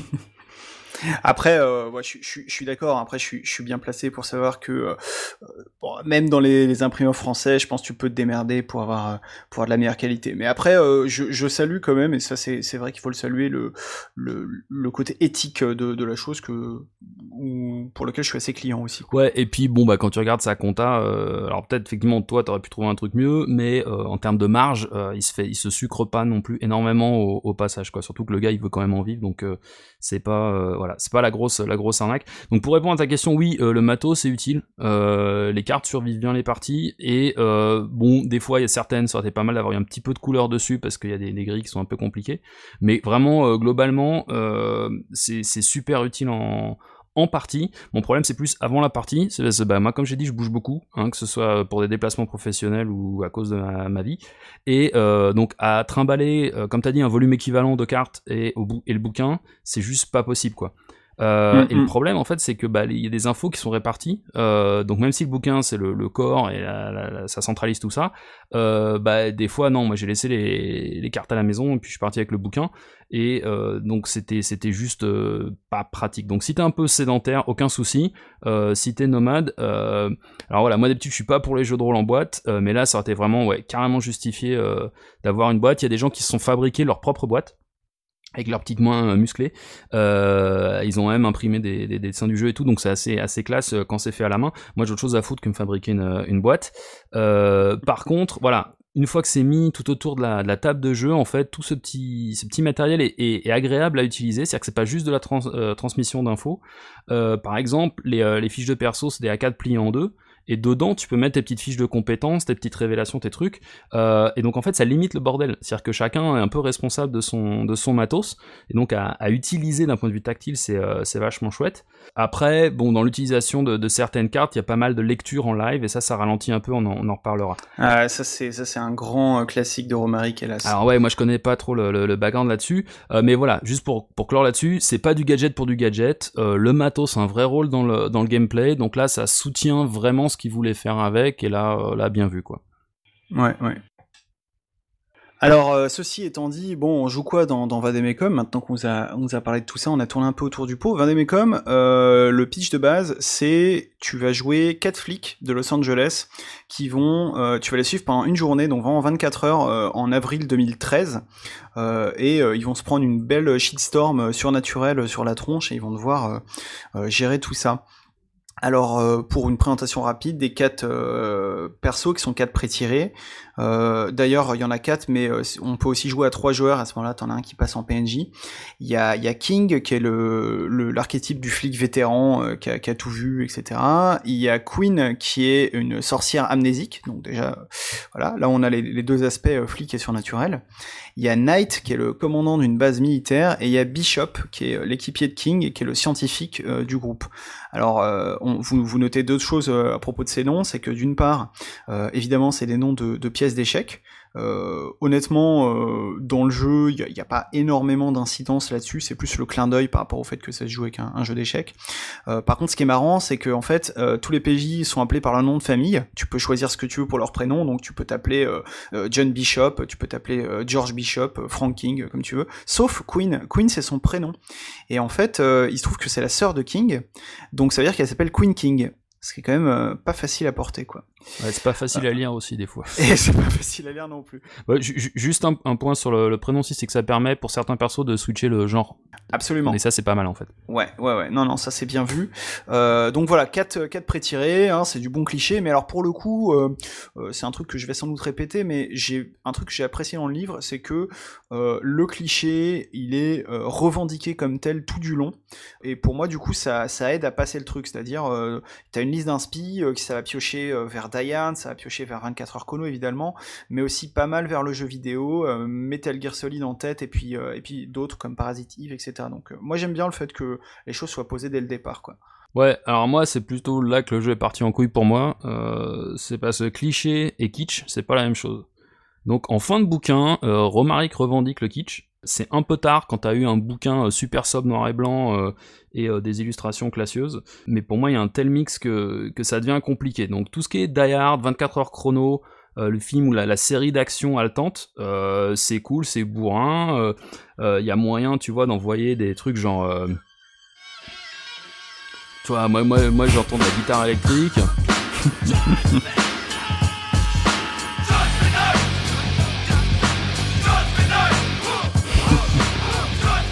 Voilà, ok, 80-90, ça secoue, euh, c'est rock rap, c'est tout ce que tu veux, euh, c'est vachement chouette. Mais euh, ça, c'est pour la partie action, et elle est là, y a pas de problème.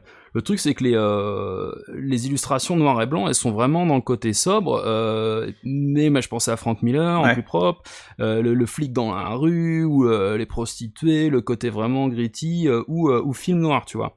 Mais le film noir, c'est pas non plus le film d'action, quoi.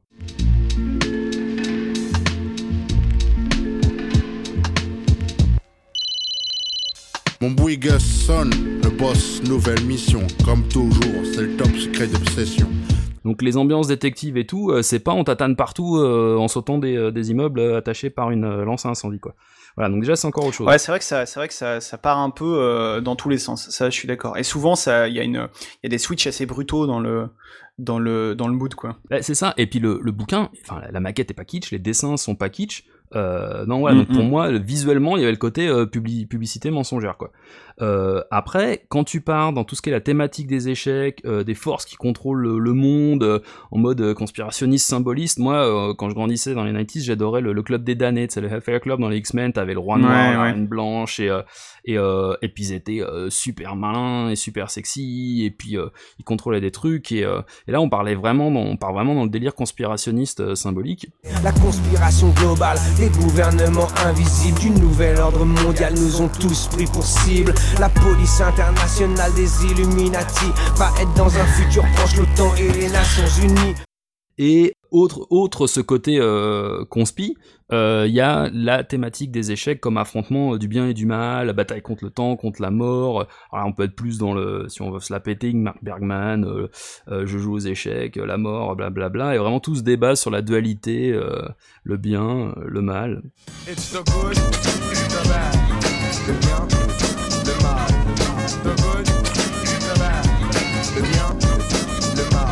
Donc voilà, euh, et il y a encore un truc important, voilà, c'est que moi, Metal Gear Solid et tout ça, j'ai pas cette culture parasitive euh, non plus, mais il y a effectivement un gros gros côté très important euh, de jeux vidéo, et puis pas jeux vidéo musique symphonique, hein, c'est plus...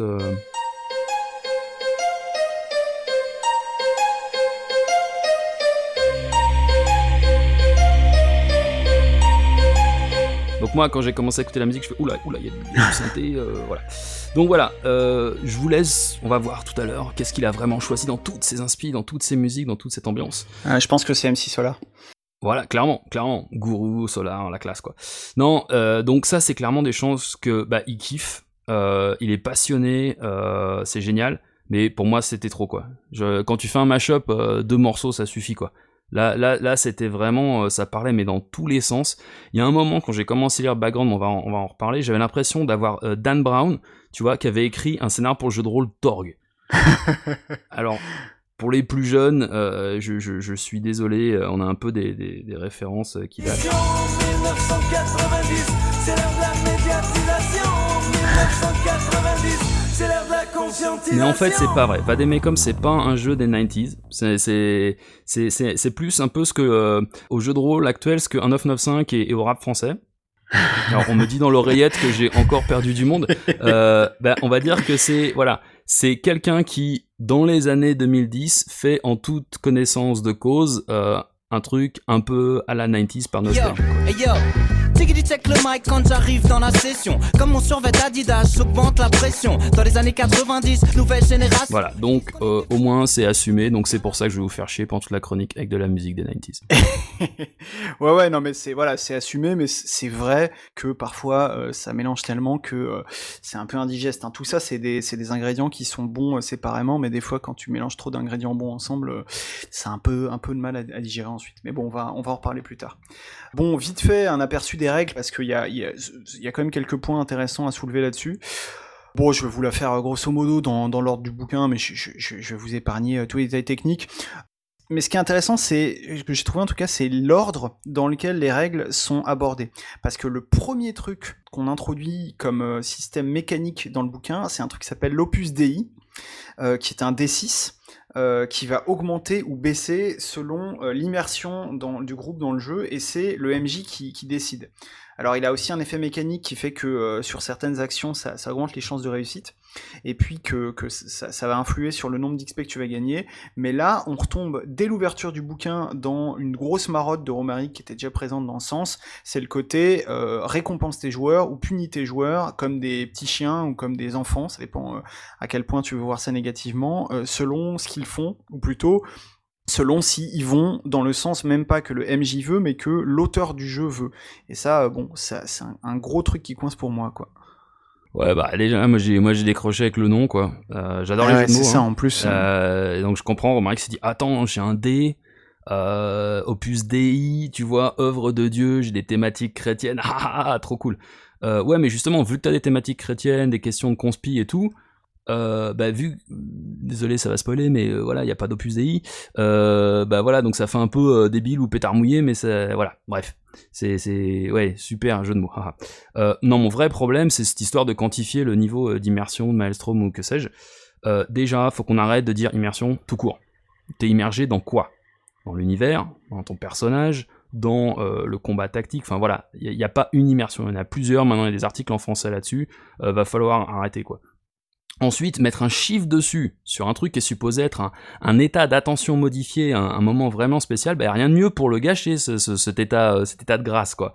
Donc imagine t'es au pieu, et toutes les 5 minutes, tu demandes à ton partenaire, euh, et là, sur une échelle de 1 à 6, euh, tu dirais que tu es immergé dans l'acte, à combien là ah, tu m'as attrapé les hanches, donc on passe à 5 là, hein, euh, voilà. Ou, ou euh, sans rentrer là-dedans, t'es juste avec tes potes, t'es dans une activité euh, à base de bière et de, chips, et tu racontes des conneries, ça envoie des vannes de partout, et tu fais Eh les gars, la vanne de Jean-Mi là sur Gérard Collomb, elle était bonne, hein, elle était vachement bien dans l'ambiance, on, on, monte à 4 là, hein. Mais le fait même, tu vois, de, jouer avec ça, ça nique l'ambiance pour moi, quoi. Donc j'ai quand même essayé parce qu'encore une fois, hein, si tu testes pas le système, t'as pas le droit de critiquer. euh, donc j'ai fait monter un peu bah, quand les gens étaient ouais à peu près dans la dans la partie, ce qui veut à peu près tout et rien dire. Hein.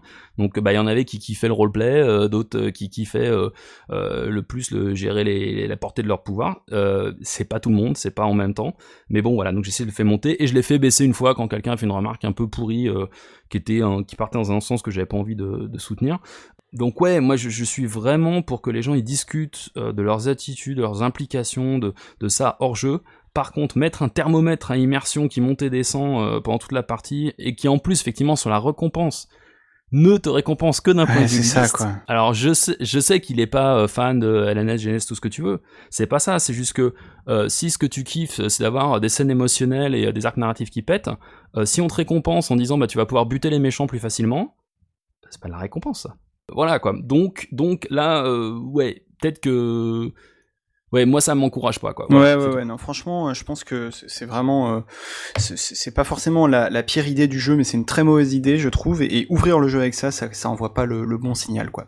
Enfin bref, euh, donc on te parle de ça. Après, on te dit que dans euh, Vademecum, il y a différents types de scènes qui sont qui sont en tout cas censés être clairement balisés. On va te dire, ah, voilà, il y a les scènes de baston qui se passent comme ça, il y a les scènes d'exploration, de lieux, il y a les scènes de cinématique dans lesquelles euh, les joueurs, en gros, euh, restent les bras croisés et écoutent le MJ euh, raconter quelque chose. Il y en a beaucoup. Euh, il y a les scènes de discussion, il y a les scènes d'introspection où le PJ peut être tout seul sous la pluie à, à réfléchir à son destin. Et puis... Euh, un truc que pour le coup j'ai trouvé euh, assez cool, en tout cas assez intéressant, c'est que les persos vont aussi avoir leur propre euh, scène. Euh, genre le, le, mec qui est le spécialiste scientifique, qui va avoir la scène d'expertise scientifique où il peut se mettre en scène dans son labo en train de faire glou-glou avec des tubes avec des, des, des, couleurs différentes qui se mélangent, etc. Ça j'ai trouvé ça assez sympa. Ouais, surtout que ce, ce, genre de scène existe déjà de fait dans toute partie de jeu de rôle. Mais là, la, la division dans les types de scènes a été formalisée. Alors donc oui, ça fait artificiel de dire ok maintenant c'est une scène de discussion, mais ça représente aussi son côté euh, émulation directe du jeu vidéo qu'il a voulu faire. Euh, et donc bah, dans un jeu vidéo, comme tu les codes ces trucs-là, t'as intérêt à ce qu'ils soient bien euh, bien définis en plus, chaque type de scène, comme tu as expliqué, quand il y a des conférences, il y a une vraie impact sur le, gameplay, il y a une petite mécanique. Donc c'est pas juste pour faire chier, ok, maintenant on fait une scène euh, d'investigation. Non, non, il y a, un vrai, une vraie utilité au truc. C'est facile à mettre en place, ça tourne bien. Après, ça permet aussi de voir très rapidement, bah justement, qu'est-ce que préfèrent en fait les gens. On avait une joueuse débutante et, euh, et ouais, très vite les scènes de combat, ça a été juste. Euh, ok, c'est pas du tout la même ambiance que le reste, quoi. Donc au moins tu peux identifier rapidement ces, ces différents tu peux, types tu de- peux voir de là jeux. où tu dois couper, quoi, en gros. Ouais, exactement, exactement. Et puis, euh, pour mon vrai souci, en fait, c'est bon. Alors déjà, les cinématiques, fatalement, euh, quand tu fais du jeu de rôle parce que t'aimes bien agir et que euh, bah là, on t'impose le côté art passif, tu vas être assis devant ta télé, ça peut bloquer pas mal de gens, c'est clair. Et puis surtout, le switch de l'un à l'autre. Euh, vraiment, des fois, ça peut être hyper violent et c'est empiré par la musique. Vous allez entendre ça euh, tout à l'heure, quoi. Donc euh, les transitions sont pas exactement fluides. Peut-être qu'il y a des gens qui arrivent à le faire. Moi, ça, j'ai pas réussi à faire ça. Et puis enfin, en fait, expliquer tous ces types de scènes. Comme tu peux pas faire n'importe quoi dans n'importe quelle scène, tu dois les expliquer ces types. Et ça, en fait, ça rallonge. À la base, du contemporain, va d'aimer comme c'est pas un truc méga compliqué. Mais cette technique de, type de scène doit être expliquée, surtout si tu as des rôlistes euh, aguerris. Et donc, euh, bah, ça prend en fait pas mal de temps, quoi. Donc, euh, ça, c'est, ça fait partie du temps de, de mise en place de Vademecum. Expliquer exactement quels sont les types de scènes et ce que tu peux faire et pas faire, ça va prendre du temps. Donc, vraiment, pré- prévoyez une bonne grosse séance d'intro. ouais, voilà, ça, il faut, faut le savoir.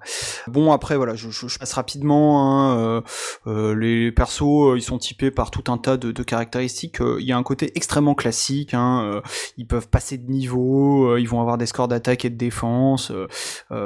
c'est c'est presque revendiquer ce côté euh, extrêmement euh, classique et, rigide euh, dans le dans le mécanique. Et puis la, le, système de résolution est aussi ultra simple. Hein, c'est 2d6 euh, plus une plus une carac contre euh, 2d6 plus, plus une autre carac en face. Alors du coup, bon, j'imagine que ça fait des lancers de dés un peu répétitifs parfois, mais au moins c'est clair et précis, quoi. Ouais, et puis voilà, là, pour le coup, avec des rôlistes expérimentés, t'as rien à expliquer, euh, c'est c'est très, c'est très con, ça, ça, ça va tout seul. Par contre, avec des débutants, bah voilà, faut qu'ils apprennent le système de jeu comme ils apprendraient dans n'importe quel euh, système. Euh, et donc, euh, si c'est encore une fois que le MJ, qu'on appelle le seigneur dans le jeu, il- s'il y a que lui qui connaît le système, il va falloir quand même prendre ce temps d'expliquer. Donc, si vous avez que des débutants, il n'y a aucun problème, ils vont suivre les scènes et puis ils vont apprendre le système. Si vous avez que des expérimentés, ils vont bien gérer le système de résolution. Euh, par contre, il va falloir qu'ils apprennent les scènes. Donc, quand vous avez un groupe comme moi qui mélange les deux, eh ben, ça rallonge d'autant plus. Alors le seul truc sur lequel au niveau du système ça vaut le coup de s'apesantir deux minutes, de s'arrêter deux minutes pardon, euh, c'est la baston, un baston sur échiquier euh, avec en plus des dominos euh, pour les obstacles, les murs, les tables, etc. Et puis des dés pour les compteurs. Genre il y a une grenade qui va exploser dans 6 tours. Je mets un petit dé euh, placé euh, sur la, phase 6 pour euh, pour euh, symboliser ça. Euh, franchement, sur le papier, moi je me suis trouvé ça euh, assez cool, euh, très novateur, ça a l'air de tourner et tout. Évidemment, ça c'est la promesse. Alors toi qui as, testé ça en jeu, euh, Thomas, ça, donne quoi euh? Alors,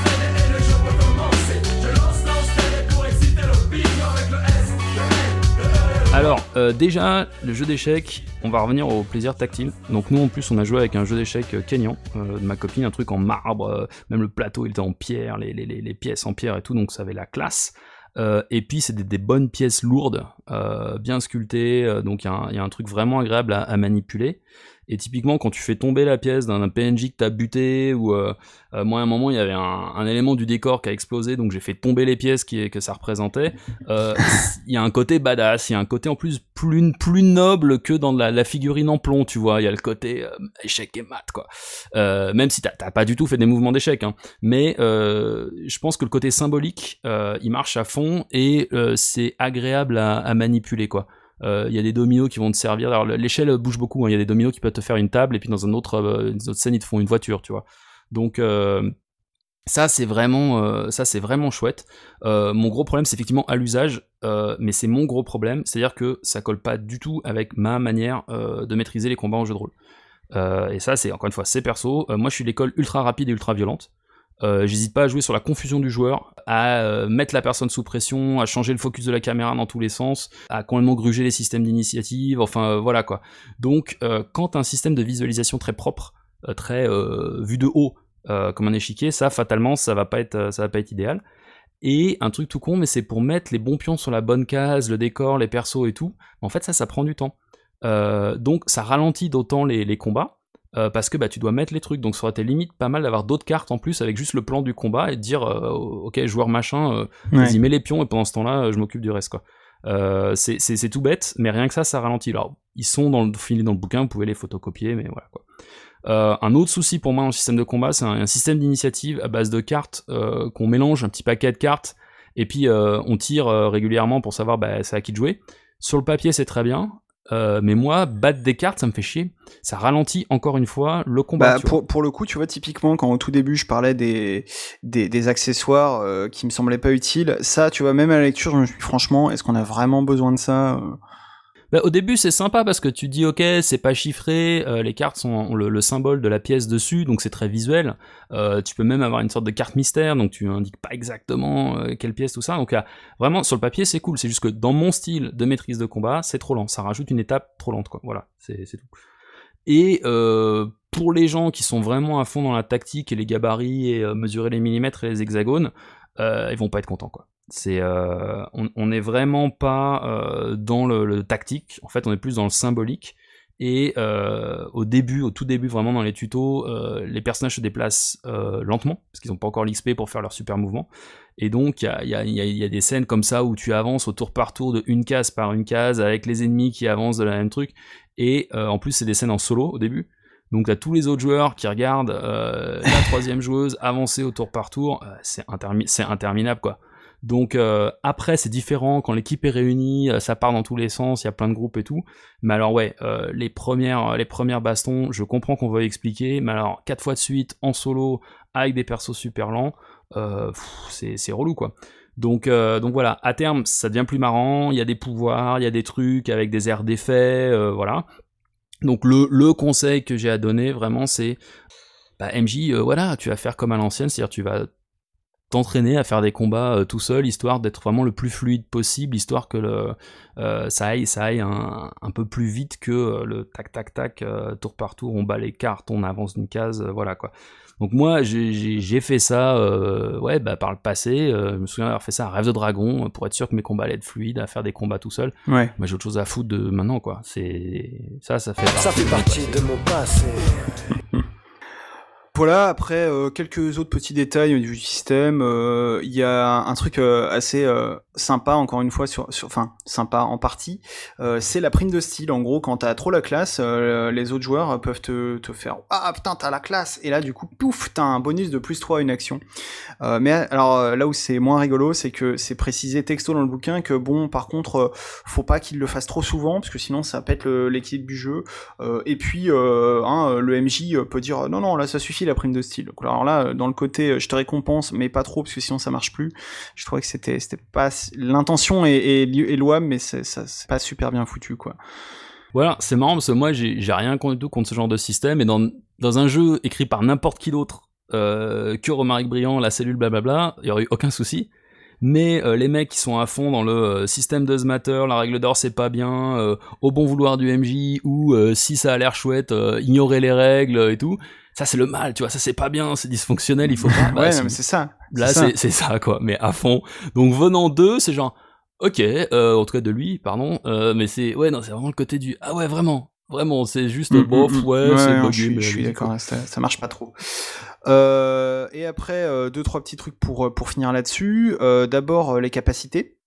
Alors euh, les des Deus ex machina, genre euh, je claque des doigts, il y a un hélico qui arrive, euh, il y a un petit enfant qui risque de se prendre une grenade, hop, je me sacrifie à sa place, truc comme ça. et puis t'as des capacités au sens propre du terme, genre utiliser des explosifs, être discret, etc. Bon ça c'est assez classique. et puis t'as les miracles. Alors les miracles, en gros l'idée c'est que quand tu te prends des blessures dans le jeu, tu vas choper de la souffrance. Et ensuite, euh, tu peux dépenser ces points de souffrance euh, pour activer tes, miracles. Et évidemment, euh, comme il y a plusieurs niveaux dans le jeu, ben, plus tu montes de niveau et plus tu as des, miracles balèzes. En gros, sur le papier, tout est fait pour que les persos deviennent de plus en plus balèzes au fil de la campagne. J'ai l'impression qu'à la fin, ça devient limite des demi-dieux qui peuvent tout buter sur leur passage, mais bon, j'en sais rien. J'en sais rien non plus, hein. moi, vu que j'ai même pas fini le premier scénar, et que en plus je suis nul en équilibrage de système de résolution et que euh, Ouais, d'après les, retours, ça avait l'air de, tenir à peu près la route sur ce côté-là et, aller avec l'esthétique à la fin. on joue des persos de jeux vidéo super balèzes et tout. Bon, voilà. et puis, c'est raccord aussi avec le, système d'XP qui est aussi à l'ancienne. L'idée, c'est que plus le PNJ que tu défonces est balèze parce qu'il y a différents rangs pour les ennemis et plus tu gagnes d'XP. Et puis, tu peux aussi gagner des XP en anticipant les problématiques et les révélations, qui est un truc dont on va parler un peu plus tard. Et, moi, le coup du, du l'XP régulière, en fait, moi, j'ai rien contre. j'ai même fait ça en GN une fois. J'ai joué à un GN inspiré du jeu de baston avec figurine Mordheim. Euh, où euh, après chaque euh, mission, quoi, bah, tu gagnais des points de vie en plus, tu chopais des meilleures armes, des meilleures armures. Puis là, comme c'est un GN, bah, on avait vraiment des meilleures armures, tu vois, tu te changeais et tout. T'avais une plus grosse CP, voilà. Voilà, ah, donc c'est fun. Et puis. Ça fait partie de mon passé. Donc vraiment, voilà, pourquoi pas. Non, le, le, le, le vrai souci, c'est plus que euh, Mordheim, t'es là pour tataner du gang adverse dans Warhammer. Là, bah, mais comme c'est pas que euh, de la tatane et de la du boost de puissance, il y a aussi toute une euh, réflexion philosophique. Et, et donc, alterner la réflexion philosophique et ok, maintenant j'ai droit à un fusil à pompe, ouais, c'est un peu spécial, voilà. Ouais, c'est sûr. Et puis euh, donc, donc voilà un peu pour le pour le système. Euh, on va parler des, des révélations et des euh, et des euh, et des problématiques dans un instant, mais juste j'en profite avec tous tes samples là pour faire un, un petit encart puisque une petite parenthèse sur le fait que dans les conseils de maîtrise, on te on te suggère, voire même c'est très très fortement conseillé de jouer en musique. Et là, je, te, je vais te laisser parler sur cette question puisque c'est toi l'expert. moi, j'aime beaucoup la musique, mais je suis pas du tout expert du, du jeu en musique. Euh, d'abord parce que je suis une brêle en multitâche. Euh, moi, quand je dois faire le MJ et en plus le DJ, euh, ça, ça va pas être possible. par contre, je dois avouer que bah si la musique, ça peut, ça peut vraiment être utile pour faire passer certaines ambiances. Et surtout quand t'as des jeux un peu bizarres, un peu, un peu mash-up. moi, par exemple, quand je maîtrisais du Wilderness of Mirrors ou même l'agence. Donc un peu les, des jeux de rôle Mission Impossible, mm-hmm. mais que je le maîtrisais au XVIIIe siècle. Bah oh. oui, oui, oui, on se refait pas. Hein. Évidemment. Euh, et donc, bah, je, jouais euh, des morceaux comme ça.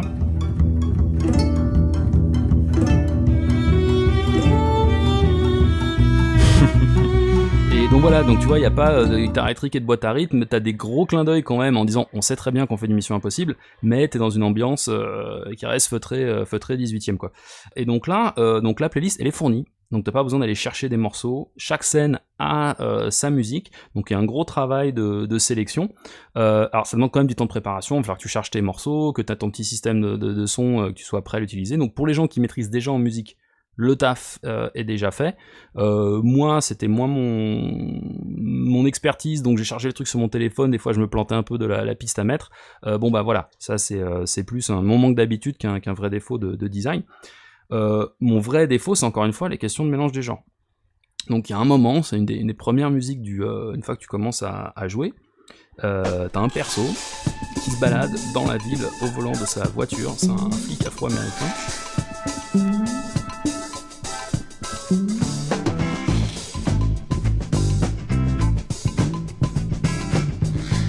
Voilà, donc Rocksteady d'Aretha Franklin, super. Euh, c'est funky, euh, ça tape, on est en plein dans la culture qu'il faut. Euh, tu te dis, alors il y en a qui vont partir sur Starsky Hutch et les bons tuyaux et tout, mais c'est pas grave, on est, on est, on est vraiment dedans.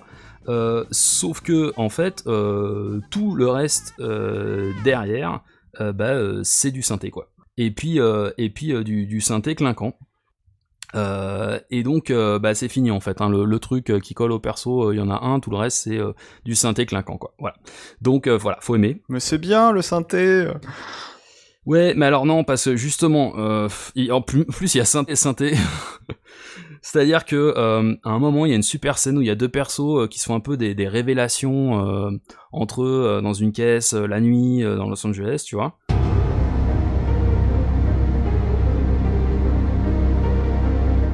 Mais c'est sérieux, tu vois. Ouais, bah ça, bah, ça passe bien, ouais, ça. Sauf que la scène juste derrière et la musique juste derrière, c'est ça.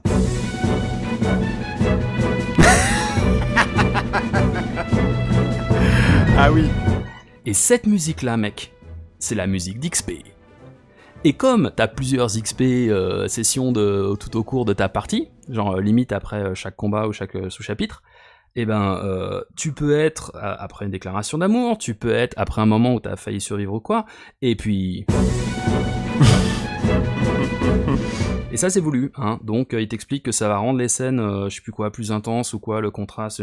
non, non. Moi, ça s'appelle un, un tue l'amour, ça s'appelle euh, péter au lit, euh, ça s'appelle, euh, voilà quoi. Non, c'est désolé. Ça arrive, c'est humain, mais c'est pas un élément de design. Désolé. Voilà, si c'est si c'est votre kink, très bien pour vous, mais ne l'imposez pas aux autres, quoi. Voilà. Euh, ouais, ouais, ouais, non, je, co- je comprends effectivement. Euh, dernière chose sur cette sur cette partie présentation, c'est les fameuses révélations et problématiques. Alors, en gros, je, je, je résume très rapidement, mais comme je le disais tout à l'heure, il y a des, cartes de révélation, euh, c'est-à-dire révélation par rapport au background des persos. Euh, il y a des cartes de problématiques, c'est-à-dire euh, qui sont censées illustrer les problématiques dont on va parler dans le jeu. Et l'idée, c'est que euh, le jeu te les file. Il y a des endroits dans le bouquin, euh, au fil des scénarios, où ils te disent là, à ce moment-là, filer une carte de révélation, enfin telle carte de révélation euh, aux, joueurs. Tiens, filer telle carte de problématique, etc. Mais euh, les joueurs peuvent aussi essayer de les anticiper. Et c'est là que bon, ça, ça, ça part un peu en couille, sachant qu'en plus, théoriquement, t'as pas le droit de les montrer aux autres. C'est-à-dire, t'es censé prendre ta fiche, la lire, donc j'imagine se faire un moment de pause euh, autour de la table, et ensuite euh, le faire passer euh, par le dialogue. Donc il y a un peu, moi j'ai pas trop apprécié ce côté un petit peu fait le boulot du créateur qui a pas réussi à, le rendre en jeu. Démerde-toi avec avec les fiches quoi. Ouais, moi, moi ça m'a pas dérangé. Le, le vrai souci, c'est ça, c'est le temps de lecture en fait. Parce que même si la personne vient de trouver le truc, ou bah, tu lui files un texte, elle va lire le texte quoi. Donc en fait, tu retires, tu retires cette joueuse ou ce joueur de, l'action euh, parce que simplement cette personne doit lire. Donc c'est limite, ça vaut le coup quand tu sais que tu vas passer la caméra vers d'autres personnes, ok, tu files la révélation et, euh, la personne peut la lire.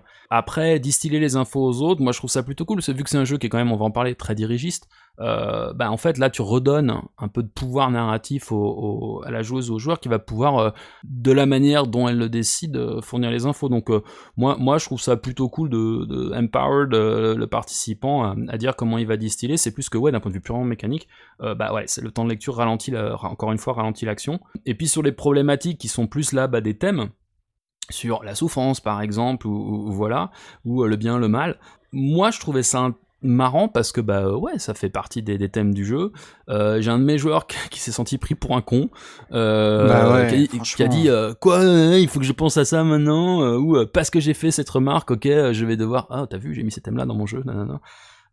Donc ça ça le dérangeait moi je trouvais ça rigolo le côté euh, ploum tiens euh, prends matériellement physiquement une question philosophique dans ta main tu vois alors que tu viens de tataner des monstres quoi donc Ouais, mais c'est juste que c'est juste que les, les questions en question, c'est du niveau euh, philosophie de, de lycée quoi, tu vois. Ouais, bah alors c'est vrai que c'est c'est un peu spécial et, et- et je sais que lui la, la- la grande philo c'est son truc et tout et en fait ce que je me suis dit c'est que Romaric en fait c'est pas Wittgenstein c'est le marquis de Sade. C'est-à-dire que Sade c'est la, philosophie dans le boudoir et Romaric c'est la philosophie dans le bourrin. Donc, euh, mais vraiment, c'est découpé comme ça. C'est-à-dire que dans la philosophie dans le boudoir, t'as les protagonistes qui ont des, chouettes discussions philosophiques sur le matérialisme, le libre arbitre, tout ça. Et même un peu de biologie, des fois, qui essaie de se balader dans le 18e siècle. hein. Et, et puis, bah, entre-temps, c'est euh, partout sodomie et compagnie. Et le bouquin alterne vraiment complètement comme ça, quoi. Et dans Vadémé, comme c'est pareil, c'est-à-dire qu'il y a des phases euh, où tu vas gamberger, euh, oui, mais euh, euh, le Christ, la souffrance, le bien, le mal, et puis après, bam, bam, bam, euh, ça va défourailler au, au minigun, quoi. Donc, dans un roman, bah, ça peut surprendre, et comme on, parlait tout à l'heure de, de la carte X, et le côté, bah, quand t'es devant un écran ou un bouquin, tu peux zapper les pages ou mettre pause ou quoi, mais dans une partie de jeu de rôle, bah, c'est quand même super bizarre d'avoir cette alternative bah ouais, des deux en disant mais eh, ok on, on est là pour bourriner ou euh, pour se poser la question euh, de- du péché originel quoi voilà ça c'est ça ça va être chaud de trouver une table qui, qui aime les deux et à la même dose bon Mm, courage, mm, mm. Ouais, non, c'est clair, c'est clair.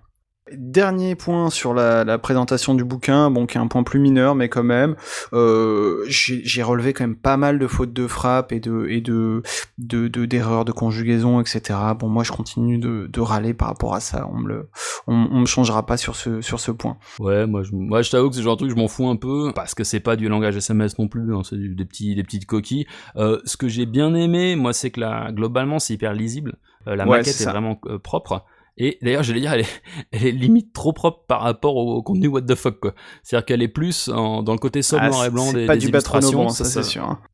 Ouais, voilà, voilà. Donc, euh, c'est juste que c'est, ça a l'air très classieux, très euh, strict, et puis tu lis le contenu, tu fais wouhou, ça part bien, oui. Non, et puis le, le, le, le style est clair et tout, euh, là-dessus, c'est, c'est, c'est, c'est assez agréable à lire quand même, il faut, faut bien le dire. Donc voilà ce qu'on avait à dire sur Vademecum. Et non, je déconne, on n'a pas fini. Désolé à, à, à Epiphanie et Gerard qu'on retient en otage depuis tout à l'heure. Ouais, ouais, vous, avez- vous avez le droit de parler, en fait, c'est pas une cinématique. euh, c'est pas une scène de cinématique, vous pouvez intervenir. Quand est-ce qu'on parle du dentifrice? J'ai pas compris.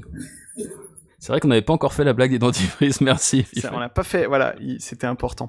Euh, non, bah voilà, alors c'est quand même une campagne, euh, voilà, c'est un jeu burst, c'est une campagne, etc., etc. On, on s'est posé la question, est-ce qu'on spoil? Eh ben ouais, on va spoiler parce que sinon parler du jeu n'aurait qu'un intérêt euh, assez limité et euh, parce qu'il y a vraiment des trucs à dire au niveau de, de l'intrigue. Rassurez-vous, hein, ça va être un peu moins long que, que tout ce qu'on a dit jusqu'ici. Et euh, donc, ami auditeur, ami auditrice, tu peux euh, mettre le, la touche silence sur ton téléphone euh, sur cette partie spoil. On mettra des timecodes euh, dans le sommaire de l'émission pour que tu saches quand est-ce que tu peux rallumer ton micro. Euh, C'est-à-dire euh, sans doute vers la fin de l'émission. Alors, le premier truc à dire sur les, sur les scénarios, je vais, je vais faire comme pour la partie système, je vais le- vous les présenter dans l'ordre dans lequel ils sont dans le bouquin, parce que ça aussi, ça fait partie des problèmes du truc. Déjà, c'est des scénars très dirigistes. Euh, vraiment très très dirigistes. Alors il y a euh, des murs magiques hein, à l'ancienne, genre euh, ah, si les joueurs peuvent aller par là, eh bien dites-leur qu'ils ne peuvent pas. Hein, c'est- plus assumé que, que dans ce sens, mais ce côté ah bah non désolé les joueurs par là il y a rien. Bon moi je trouve ça toujours un peu un peu dommage quoi.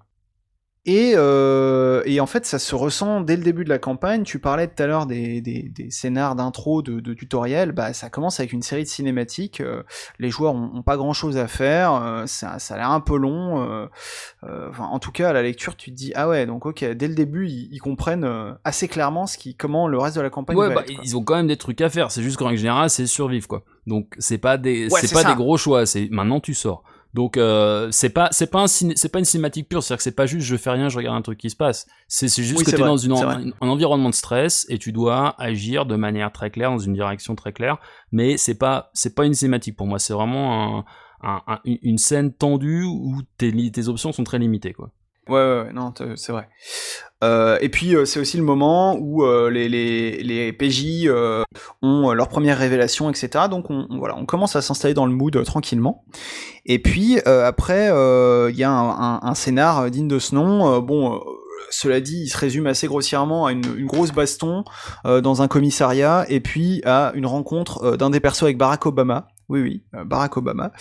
Euh, en tout cas, voilà, bon, c'est le premier scénar. Alors on pardonne, on se dit, bon, c'est fait pour euh, apprendre les règles graduellement. On, se met dans l'ambiance, on commence à tâtonner un petit peu les contours de l'intrigue, qu'est-ce qui va se passer, etc. Et D'ailleurs, c'est, il me semble, de la bouche de Barack Obama lui-même que les PJ apprennent pourquoi ils ont que 24 heures. Parce que dans 24 heures, s'ils foutent rien, s'ils arrêtent pas les méchants, et ben hop, guerre nucléaire internationale. Donc hop hop hop, on se bouge parce que sinon c'est la fin du monde quoi. Rien que ça. Et vous allez voir que en fait c'est encore euh, pire que ça. Alors que là, c'était déjà assez, assez badass en tant que tel, tu vois.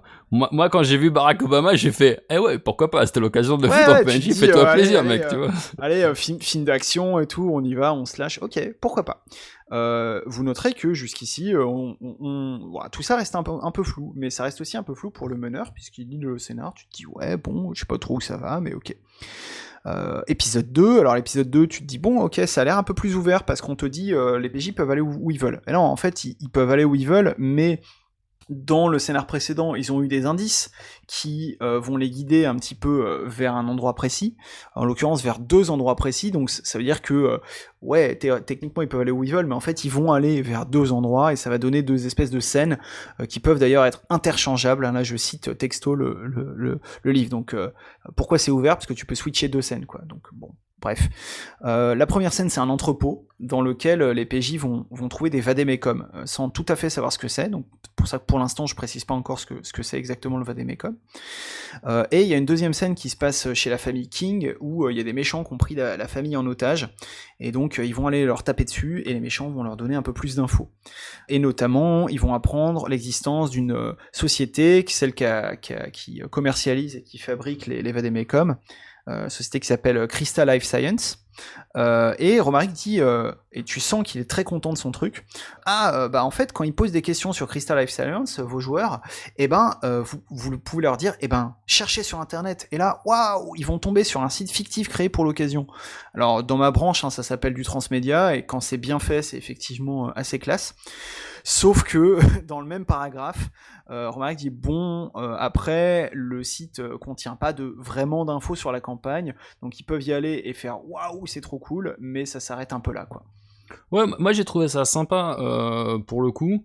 Après, c'est vrai que il y a la question de quand tu utilises avec un truc comme ça, euh, les gens ils disent ah ouais, en fait va y avoir, euh, ça va être comme un arg ou euh, tu vois ces jeux, ces jeux qui mélangent la, la réalité et la, la fiction dans la vraie vie. Et puis bah en fait non, bah, parce que sans doute a une limitation de moyens ou quoi, mais disons que quand t'as fait un jeu très tactile avec des cartes, et du carton et du machin, que tu parles dans le virtuel, Ah c'est ouais, chouette. ça en plus. Mais c'est un peu le, eh, c'est un peu pareil, pétard mouillé quoi. C'est ou coi- coitus interruptus selon les, les écoles. Ouais, bah c'est ça. Enfin, l'idée est cool, mais soit tu la fais à fond, soit tu la fais pas, quoi. Oui, il y a aussi que le, le site est un plagiat inventé d'un vrai site de Crystal Life Science. Ça me dérange Ouais, c'est ça. peu Il a, même. il a repris le logo, etc. Et c'est pas crédité dans le bouquin, donc euh, Romaric, fais gaffe parce que ce serait un peu con que ton jeu soit interdit de commercialisation parce que t'as fait du plagiat, quoi. Ça, c'est un Mais peu. moi je trouve peu ça dommage. super méta qu'il y ait une méchante corpo qui lui tombe sur la gueule. Oui, c'est bien ce qu'il aime ce genre de choses non? Quand t'as la réalité du jeu qui s'interpénètre là bah voilà. Ouais, et d'ailleurs, je leur ai envoyé un mail cet après-midi. Oh, Je- c'est pas bien. Non, je, je plaisante. Donc voilà, fin du deuxième euh, scénario. Alors, euh, ouais, ok, mais euh, on n'en sait pas beaucoup plus. Hein. Bah, c'est normal parce que le MJ non plus. Et euh, jusqu'ici, euh, moi dans la lecture, je me disais, ok, donc là on est vraiment dans un jeu vidéo en fait. C'est, euh, enfin plutôt dans le, tu sais les, moi dans les années 90, t'avais ces, guides de jeux que tu pouvais acheter euh, dans des magazines, etc. Et ils te disaient qu'est-ce qu'il fallait faire pour arriver à la fin du jeu. Et là j'avais l'impression de lire vraiment ça, genre, allez, tu fais la baston, ensuite tu lis le dialogue numéro 1. Après, maintenant, tu fais cette baston-là, tu lis le dialogue numéro 2. Et euh, bon, j'étais un peu frustré, et ça tombe bien, puisque boum, euh, il va y avoir, un, juste après ces deux scénars, un gros chapitre qui est euh, la, trame de Vademecum en plein milieu du bouquin. Ouais, alors ça c'était assez marrant parce que, comme j'ai dit, j'avais pas trop de temps de préparation. Et donc, je me dis, ouais, quand même, je, même si je fais que le premier scénar, je, je veux voir ce qu'il y a derrière, quoi.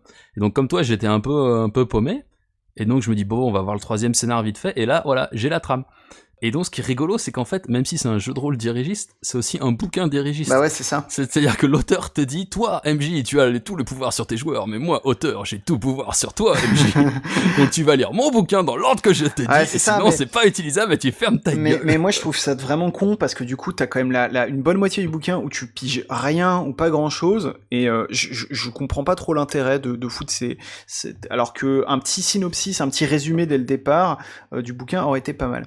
Mais en vrai, euh, je pense deviner pourquoi il l'a pas fait parce que euh, l'intrigue est ultra what the fuck et je pense que si tu la lis dès le départ, tu te dis ah non mais c'est pas possible, je vais pas jouer ça quoi. Et, donc je, pense que ça, ça fait partie du truc. Euh, parce que voilà l'intrigue en fait de Vademecum. Alors là c'est ultra spoiler. Si tu voulais des spoilers light mais, mais pas trop, euh, amis auditrices, amis auditeurs, arrête tout de suite parce que je vais te, tout te spoiler.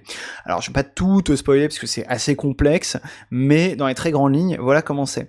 En fait le méchant de l'histoire c'est Jésus-Christ. Eh ouais, le Fils de Dieu euh, qui porte un vadémécum. Alors le vadémécum, en fait, euh, à quoi ça sert? Ça sert à, à partager la souffrance des gens. Et ben JC, euh, voilà, hein, on, le sait bien, il est là pour porter euh, toute la souffrance de l'humanité sur ses épaules. Donc hop, il, se, il se prend un vadémécum. Alors euh, qui sait qui lui a filé un vadémécum euh, euh, à- en l'an zéro, voire, euh, voire en l'an euh, négatif avant lui-même? Mystère, c'est pas dit dans le bouquin. Bah, surtout que matériellement, c'est une pilule slash des nanomachines. Quoi. Ben c'est ça, c'est ça. Et j'y reviendrai. euh, Il y a des indices un peu là-dessus, mais euh, on sent que en fait il y a pas vraiment de réponse. Et ta gueule, euh, ta gueule, c'est technomagique. Bon, alors voilà, Jésus-Christ, il, in- il ingère le, le Vadémécum, donc il, il partage toutes les souffrances de l'humanité. Alors ok, il est immortel, donc partager toutes ces souffrances, ça le fait pas mourir, mais au bout d'un moment, surtout parce que la population commence à se multiplier, bah il y, a- il y a de quoi être grognon, quoi. Du coup, JC, pas bête, qui est là depuis euh, l'origine du monde, ah oui, parce qu'en fait, il, il a pas été vraiment crucifié, hein, il, est, encore là. Ben, euh, du coup, il, s'installe euh, dans des corpos, il gagne du pognon, il devient important. Il va financer en sous-main le fameux labo Crystal Life Science. Bon, là, j'ai fait un fast-forward de, de plusieurs siècles. hein. Et il dit à Crystal Life Science, bon, bah, vous allez fabriquer d'autres vadémécums, comme ça, la souffrance que je reçois va être diluée, en fait. D'autres gens vont la partager avec, avec moi. Donc voilà, ça c'est pour les méchants. En face, il y a l'armée noire. L'armée noire, c'est d'autres méchants, en fait. Euh, l'armée noire, à la tête de l'armée noire, il y a, devinez qui? Il y a Queen. Ah, mais Queen, c'est une PJ Eh ben ouais, mais en fait, il y a une Queen plus âgée que le PJ Queen euh, à la tête de l'armée noire, parce que le PJ Queen, en fait, c'est son clone. Eh oui, donc attention, là on a religion, euh, plus technomagie, plus euh, histoire de clonage, et c'est pas encore tout à fait fini. Euh, le but de l'armée noire, le but de Queen, c'est de buter Jésus-Christ. Alors bon, je, vous passe les, pourquoi du comment, parce que là aussi c'est- assez compliqué. Mais en gros, elle a réussi à se détacher du cercle mondial de la relation Vadamecum avec le Christ, et euh, elle a créé euh, son cercle de souffrance propre. Alors euh, c'est compliqué, il y a des histoires de cellules, de momies, faut, bon, cherchez pas. Ouais, donc globalement, c'est si t'es pré-chrétien, euh, si t'appartiens à une culture qui est pré-chrétienne, tu vas pas être touché par tout ce qui est arrivé après le Christ et ça. Exactement. Donc elle chope une momie, elle chope ses cellules, enfin bref. Donc en gros, les PJ, euh, au cours de la campagne, ils vont euh, découvrir l'existence de l'armée noire, ils vont finir par comprendre qu'il y a Queen à sa tête, et c'est contre cette armée noire qu'ils vont se battre. Sauf que, euh, en vrai, en se battant contre la Dame Noire, contre Queen Prime, on va dire, eh ben, ils font le boulot du Christ, puisque c'est son ennemi. Mais le truc, c'est que, en fait, le Christ, ils, ils savent pas qui bosse pour lui. À part euh, euh, au bout d'un moment, à la, toute fin, je crois qu'il y a un peu une révélation par rapport à ça, parce qu'en fait, il y a un informateur mystérieux qui, qui euh, euh, fume des cigarettes et qui rencontre un, un des dans un parking, et à la fin, t'apprends que en fait, c'était le Christ qui se baladait avec un impair. Mais globalement, cette histoire de rivalité entre l'armée noire et le Christ, elle est quasiment pas présente dans la trame, donc bon, c'est un peu, un peu dommage de, du coup d'en avoir fait des tartines. Après, euh, je pense que si on réfléchit trop à l'intrigue, ça, ça se pète la gueule, mais euh, bon, à la limite, on s'en fout, quoi. C'est une conspiration de type hollywoodien, voire de type euh, Dan Brown, comme tu veux, donc euh, au bout d'un moment, tu te dis, ça, part tellement dans les tours, tu te dis, ok, euh, j'accepte le truc, c'est what the fuck, allez, on y va, quoi. Ouais, puis honnêtement, moi, enfin moi, ça, ça se tient assez pour un burst et, et pour ce qu'il faut faire, quoi. Donc euh, moi, moi, je trouvais ça plutôt rigolo. Euh, je trouvais que ça se tenait. Le, le truc qui m'a vraiment euh, fait marrer euh, au sens pas fun du truc, mais juste rire jaune, c'est tout le côté mathématique. Ouais, parce truc. que il- t'explique en fait comment mathématiquement le, le partage de la souffrance se fait et tout, avec tout un tas de petits calculs. C'est ça, t'as des générations, des pourcentages, des machins, et ça c'est tellement rôliste.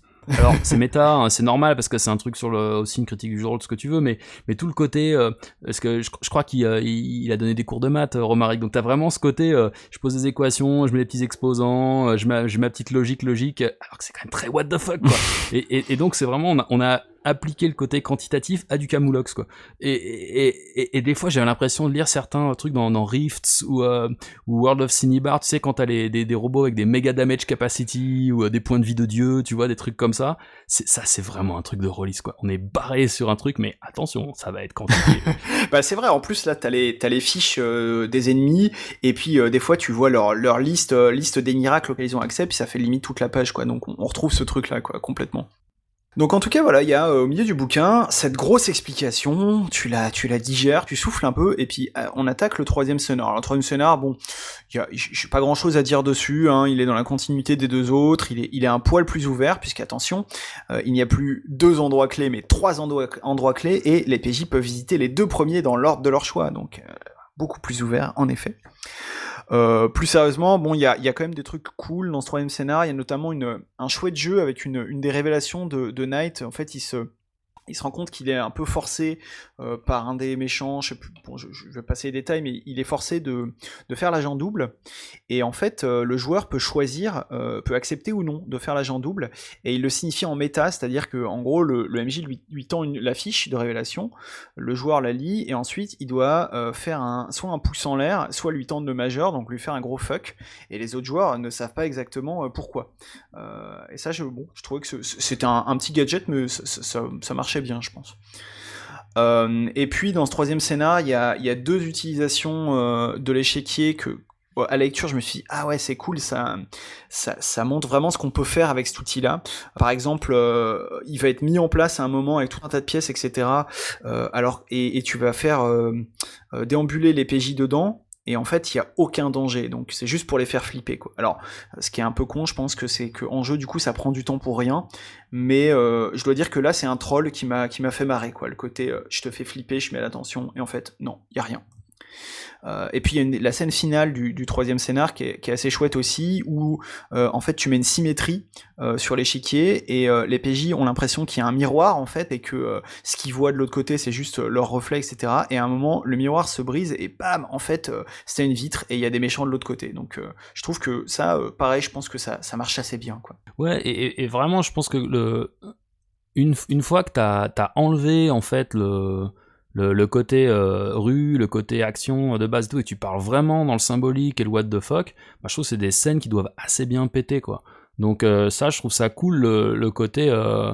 Alors, c'est pas du nominé Stanis Magna Veritas, hein, euh, c'est pas du cops non plus, mais il y a ce côté du... Euh, voilà, quand il va à fond dans le, le, surnaturel et le symbolique, euh, il y a des scènes qui peuvent être très très fun à jouer. Quoi. Là, là-dessus, c'est.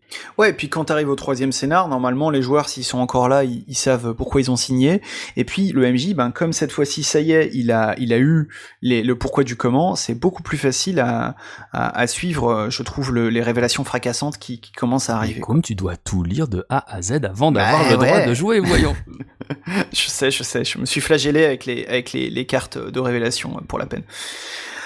Euh, voilà, et puis dernier scénar, bon, je passe les détails, mais euh, pour le coup, c'est le dernier scénar, donc on y va crescendo dans l'action, et puis euh, ça amène un, un, combat final. Et alors là, euh, attention, le, le, combat final, c'est dit dans le bouquin, à un moment, le MJ doit balayer l'échiquier, et à quel moment Je cite, quand les joueurs sont fatigués. Bon, ok. Euh, donc t'as intérêt à avoir des joueurs à jouer ça à 4 heures du mat, sinon le combat peut durer longtemps. Et à la fin, ça finit dans, dans un gros combat épique de ouf. Et euh, combat qui ne peut se finir euh, face à Queen, Queen Prime, qui ne peut se finir que par le sacrifice de King. Bon, sur le papier, je suis dubitatif. Je pense que ça, ça, doit rendre pas trop mal à la table si tu rentres dans le délire et tout. Après, là, on est, on est vraiment dans les côtés euh, c'est forcé que ça se passe comme ça, que je trouve un peu, un peu relou. Et sur ce point, euh, après ce combat final de ouf, gros, gros soupir pour moi. Euh, ça finit avec une conclusion méta que j'ai trouvé juste ridicule, euh, où t'as l'échiquier qui d'un seul coup représente les joueurs autour de la table, et le MJ comme euh, Jésus-Christ qui dit « Haha, bah alors vous m'appeliez Seigneur et vous n'aviez pas encore compris ». Franchement, c'est dispensable. Ça m'a fait penser à la fin de Sens euh, en encore plus ridicule peut-être, et je trouve ça dommage que euh, Marek ait, pas réussi à se détacher de ce côté méta qui vraiment n'apporte rien du tout, quoi.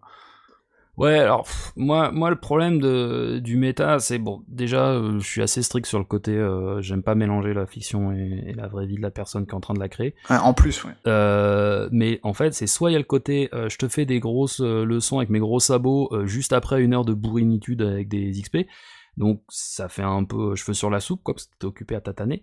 Soit, et là pour moi c'est plus grave, il y a le côté euh, coach, psy, gourou, euh, qui m'avait vraiment fait flipper dans ce sens, dans le côté mais euh, euh quoi?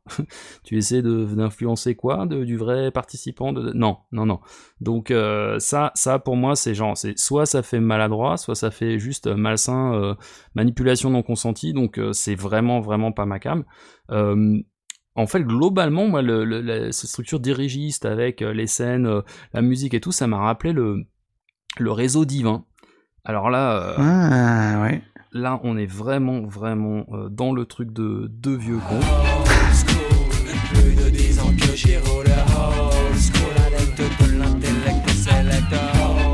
Donc voilà, et dans le réseau divin, tu sentais que les, auteurs, ils voulaient vraiment faire une série télé, mais que bon, bah, ils avaient pas eu le budget, donc à la place, ils avaient fait un- une campagne dans Cassius Belli. Et là, là, pour le coup, t'avais vraiment, mais zéro agentivité, quoi. C'était euh, le 100% train fantôme, euh, enfin, t'es- c'était, tu fermes ta gueule et tu vas de combat en combat. Donc voilà, Vademecum, c'est pas comme ça, c'est juste que ça m'a rappelé euh, un peu une même structure. Euh, T'as quand même plus de latitude, de, je pense, dans Vademecum que dans le réseau divin. Mais, on a quand même le souci que globalement, l'auteur, et, en pratique là le MJ, le seigneur, t'es vraiment dans une posture d'art passif, quoi. Donc c'est, c'est beaucoup de contes, de cinéma, euh, du théâtre, de ce que tu veux. Et moi, ça me dérange pas. Parce que bah, j'ai fait euh, des scénarios très, très dirigis, je- j'ai- j'en ai apprécié. C'est juste que quand tu te mets dans une, posture d'artiste, euh, d'art passif, donc une posture d'auteur, vraiment qui a le contrôle de tout, bah t'as intérêt à être bon, quoi. Bah ouais. Et t'as intérêt à me faire un truc qui me fait triper et qui se tient et qui a une couleur euh, bien particulière, qui a une, euh, un- un- une unité. Et là, euh, et là, ça partait tellement dans tous les sens que je pouvais pas rentrer quoi. Le, le train fantôme, et t'as euh, t'as du poète poète et, euh, et du sérieux et du bourrin et et ça fait tellement trop cheap pour moi que que et, et j'étais pas le seul, hein, on était plusieurs autour de la table en disant mais putain mais mais c'est pas possible quoi. Et puis euh, et donc même s'il y a des moments où t'as réussi à amener un truc euh, qui tient la route, même si t'as développé tu vois une, une sorte de euh, d'ambiance et, qui tient bien, et ben il va toujours arriver un moment plus ou moins cheveux sur la soupe.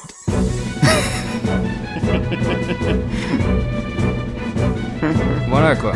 Donc ça c'est ça c'est difficile. Ouais, ouais. Donc bref, euh, ça va faire quand même deux heures qu'on parle, enfin pas nous, mais, euh, globalement. Donc euh, comme je pense que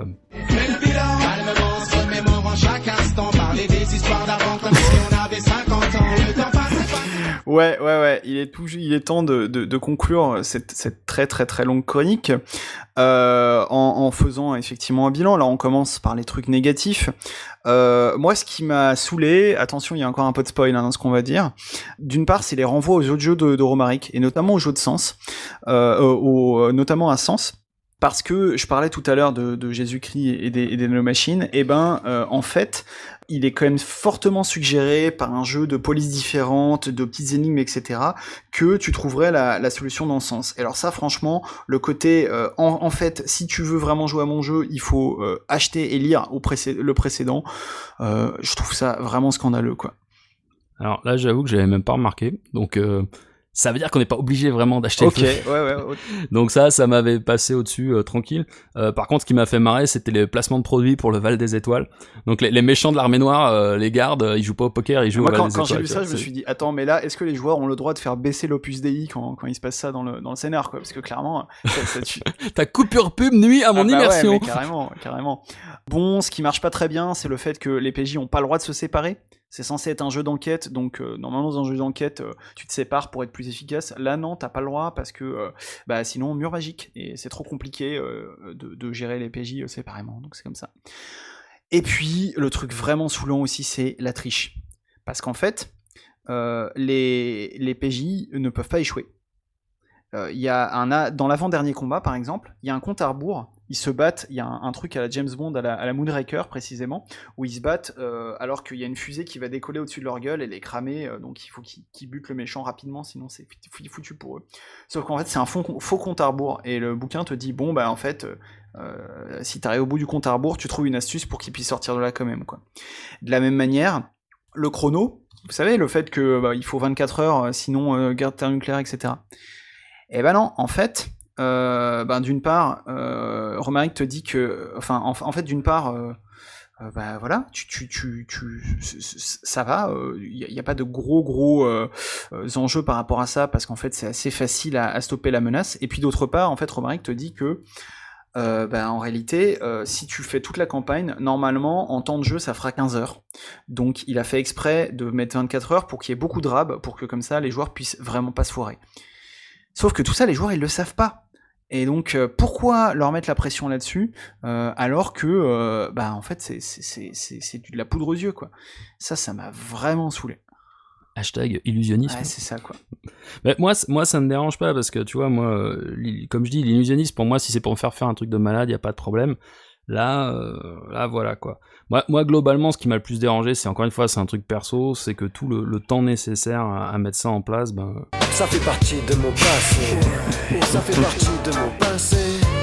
ça fait partie de Voilà quoi. bases. Donc euh, si, si je veux vraiment faire un truc où c'est moi qui contrôle tout, bah ce temps-ci je fais du slam. Donc euh, quand je suis sur scène, c'est moi qui ai la lumière, c'est moi qui ai le micro, euh, mais c'est plié en trois Et minutes. ouais, tu es le Euh, seigneur donc, de la scène. de- Et voilà, tu vois quoi. Et, euh, et en fait, je suis le Christ. Ah. Et euh, non, mais c'est ouais, c'est juste que ça correspond plus à la manière dont je fais du, du jeu de rôle. Donc c'est juste que le, le temps d'investissement est relou. Et, et comme bah là, euh, j'étais pas le seul, vu qu'il y a un groupe à caler et tout, ouais, c'était juste trop trop de temps d'investissement pour nous. Quoi. Voilà, après, euh, ceux, qui, ceux et celles qui nous écoutent, euh, du coup, sauront que, que il faut ça, et, et vous, vous achèterez et jouerez au jeu en, en- connaissance de cause, quoi. Alors, euh, tout n'est pas négatif, hein, euh, bon, voilà, moi, j'ai j'ai quand même des, des petits points positifs à, à, à- à mentionner. euh, le fait, euh, bah, notamment que euh, quand Romaric, il pique des, des trucs euh, au jeu de ses copains, notamment Sphinx pour la, la, la, le côté j'anticipe les révélations et tout, il les cite euh, texto et ça je trouve ça je trouve ça bien parce que c'est pas toujours le cas dans le jeu de rôle euh, et le côté j'ai piqué ça à tel à tel copain et c'est un bon jeu et allez-y c'est cool j'aime bien euh, le PNJ de John Drugstore, c'est tellement euh, délire assumé que j'ai vraiment kiffé. En gros, dans le sous-sol du commissariat, t'as un mec qui s'appelle John Drugstore et c'est lui qui te file les armes et les armures. Et euh, quand tu viens le voir et que tu veux, euh, par exemple, lui demander un lance-roquette alors que t'es que que niveau 2, il te dit Eh non, désolé, t'as pas le niveau, mon gars. Et ça, c'est tellement con que j'ai trouvé ça génial, quoi, voilà. Et puis, euh, la section conseil OMJ est, est vraiment cool aussi. Euh, Il y a des bons conseils, alors ils sont euh, nécessairement un peu vagues, mais euh, des bons conseils sur comment gérer les indices, comment improviser les PNJ, comment rajouter les PNJ que tu vas rattacher à l'intrigue principale, etc. Enfin, franchement, cette partie-là, elle est cool. C'est dommage qu'elle soit à la fin, mais bon. Il y a notamment une discussion aussi assez intéressante sur le kitsch dans Vademecum et puis sur comment toutes ces références vidéoludiques s'imbriquent dans le dans le bouquin, quoi. Ouais, ouais, non, moi j'avoue que le, le, le- la main sur le kitsch, j'aurais bien aimé que ça arrive plus tôt dans le bouquin. Ah, c'est ce que tu disais, Parce ouais. que là j'étais, ah putain, ouais, non, en fait, euh, non, je peux pas quoi. Euh, dans les conseils, j'ai bien aimé aussi le paragraphe sur la, la sécurité émotionnelle en fait. Alors, il y a pas il y avait pas les ateliers euh, pré-jeu, la carte X et tout ce que Gerhard vous a, vous a expliqué avant, hein, mais il y a quand même un truc qui parle. Déjà, il y a un débrief. Ouais. Euh, et il y a quand même un truc où on dit ouais attention euh, quand vous êtes dans le jeu euh, ça peut déclencher des émotions fortes et tout. Et ça c'est chouette c'est chouette qu'il en ait parlé parce que c'est vrai qu'il y a des thématiques qui peuvent choquer et, et il parle même du bah ouais s'il y a des gens qui ont des blocages sur certains éléments comment comment c'est plus ou moins facile de l'aborder avant d'en discuter avant même. Et ça c'est chouette. Et c'est là que tu vois que ce jeu il a été écrit dans les années 2010 et pas, en- Il y a même un, un point euh, sur la question du racisme. Et euh, ça, je trouvais que ça, euh, je trouvais ça plutôt bien vu, parce que quand même, quand tu regardes un peu euh, la symbolique, à un moment, il y a un truc qui pose question. Je suis blanc et noir, c'est une leçon pour l'histoire. Blanc et noir, l'histoire est à revoir. Voilà, c'est-à-dire que bah oui, quand même, euh, il y a un disclaimer pour dire que ouais, mais non, c'est pas euh, les blancs caucasiens, les gentils, et euh, les basanés, les méchants. Euh, euh, arrêtez avec vos, références racistes. Donc c'est écrit comme ça, quoi. Ouais, sauf que en fait, si tu veux vraiment pinailler sur la symbolique, euh, les gentils noirs, donc les, personnages afro-américains qui sont PJ ou qui bossent pour la cause des PJ, ils sont représentés par des pions d'échecs blancs. Donc tu pourrais dire, attends, un gentil noir, c'est un qui joue les blancs ou euh, voilà quoi. Je sais que c'est plus compliqué, que quand tu lis tout, tu fais ah ouais non ça va. C'est juste que quelqu'un qui démarre, qui attaque là-dedans et qui voit cette symbolique au début, fait oh là, ça peut être un peu chaud. Euh, la première scène, ça s'ouvre quand même sur une femme noire qui s'est fait mais défoncer la gueule, qui fuit à poil dans la rue, euh, et qui s'en sort que grâce à ses pouvoirs magiques quoi. Donc le cliché de la sauvage sorcière vaudou, tout ça, en 2018, c'est un peu relou. Euh, pareil, t'as une asiatique et elle est experte en arts martiaux et elle est ninja. Bon, en fait, elle est chinoise, pas japonaise, mais euh, voilà. Donc, c'est pas grave, c'est plus de la maladresse qu'autre chose, mais ça dit bien que le, jeu de rôle, indépendant ou pas, ça reste un bon milieu de bons blancs euh, en France, hein, en tout cas. Et c'est pas, ouais, pas avec des représentations comme ça qu'on va qu'on va s'ouvrir un peu plus. Tu sens aussi le, mec derrière, hein, parce que bah, globalement, euh, les, persos qui se baladent à moitié à poil, c'est des meufs. Euh, les persos euh, qui sont sexualisés, où on insiste sur leur beauté physique et tout, bah, c'est des meufs. Voilà, ça reste soft, on n'est pas du tout dans 1%. Euh, et on est même limite raccord avec l'esthétique du Club des damnés, la Reine Blanche qui se baladait aussi euh, plus ou moins en Port-Jartel. Euh, mais voilà, c'est si un jour euh, Romaric qui veut traduire Vademecum en anglais pour le marché américain, il va y avoir un gros gros boulot de réécriture sur ces, Ah ouais, ces c'est clair. thématiques-là, quoi. Ah ouais, si- sinon il va s'en prendre plein la gueule. Et puis voilà, un c'est dernier sûr. point sur le sur l'écriture, on en a parlé, mais je veux vraiment insister là-dessus. Euh, vu les thèmes et tout le côté mystico, euh, philosophique, machin, il aurait pu partir dans un truc littéraire bien abscon, ambiance euh, multisime dans les années 90 avec des majuscules partout. Et ben pas du tout. Euh, c'est super écrit, mais vraiment, mais clairement, euh, il y a eu un taf euh, vraiment sur le style qui est sobre, qui est efficace, qui est clair. Euh, gros gros respect quoi. Ça, je recommande. Ouais, surtout que sur- surtout que j'ai pas lu euh, Sens, hein, mais euh, il paraît que Sens pour le coup c'est assez relou à lire. Euh, et, euh, et là pour le coup on on n'a pas ça avec Vademecum quoi. Je te, je te confirme pour sens. Ouais, et non, voilà, là- donc encore là, une fois, je coup, suis euh, l'innocent, l'innocent qui a pas vu sens, et bah, bah, tant mieux, on va dire. mais, mais vraiment, je, je conseille à tous les gens qui ont jamais écrit, euh, même peut-être certains qui ont déjà écrit un bouquin de jeu de rôle, euh, de, de regarder le style qui, qui est employé. Parce que c'est vraiment en termes de transmission d'informations, c'est euh, pour moi c'est vraiment un gros gros respect là-dessus. à part la, à part la trame en plein milieu, mais sinon la transmission d'informations. elle- Ah oui, non, je parle des phrases là, du style. euh, non, non, pas, pas le reste. euh. Et donc, ouais, moi je vais conclure, euh, et, et je sais que ça va hurler dans les, les chaumières euh, qui tournent au courant alternatif, mais euh, le, le, vraiment, je, je pense qu'en fait, Vademecum aurait eu besoin d'un éditeur. Je suis d'accord. C'est-à-dire quelqu'un qui, est- qui est pas le copain de Romaric, qui est pas sa femme, qui est pas un membre de la cellule, qui est pas un de ses fans. Non, non, un mec qui a un vrai, ou une femme, hein, qui a un vrai regard extérieur, qui a une vraie position d'autorité d'égal à égal, et qui peut lui dire, attends, attends, ton jeu là, fais-le un tout petit peu plus focus, un tout petit peu moins what the fuck. Euh, Il y a des thèmes, il y a une esthétique qui sont porteurs, il y a des, trucs grand public, il y a des trucs nostalgiques, il y a des trucs, il y a, moyen de vendre ça quoi. Sauf que bah, il y a tellement de trucs que c'est plein de publics différents et, et moi il y en a eu tellement que bah euh, non moi ça m'a coupé mes effets quoi. Donc tu veux de la sombre réflexion ésotérique, la souffrance dans le christianisme, du machin, ok vas-y.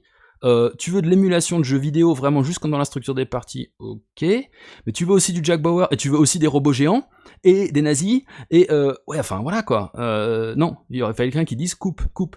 Et puis en plus, avec un éditeur, il y aurait eu moyen de faire un vrai crowdfunding bien putassier, parce que entre les cartes, l'écran, tout ce matos là, bah, on aurait eu notre boîte rigide.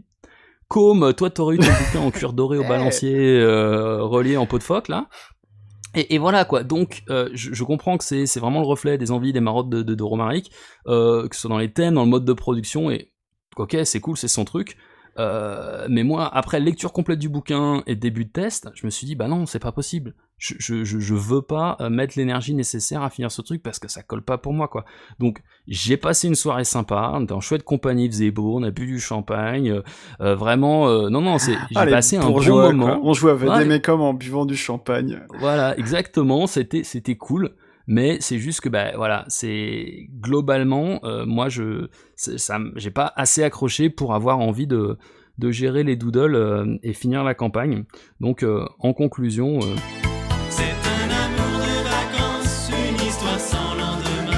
mais à laquelle on repense, les yeux pleins de Voilà donc ce qu'on avait à vous dire sur Vademecum. On a rarement fait une chronique aussi longue et aussi complète. Donc là, Il vous a payé combien, Romaric? Ah bah écoute, il nous a pas payé grand chose hein, vu que vu ce qu'on a dit sur son jeu. euh, voilà, un non, un sac plastique, un sac plastique. Euh, non, mais bon, c'est bon, c'est quand même le jeu dont euh, la sphère euh, narrativo vegan et même un peu plus a le plus parlé euh, ces derniers mois. Et puis euh, et puis euh, c'est aussi euh, un des jeux qui, je crois, aussi bien Thomas qu'à moi, nous nous, nous enfin envoyé des, des étoiles dans les yeux. Donc euh, c'était important d'en parler en détail, quoi.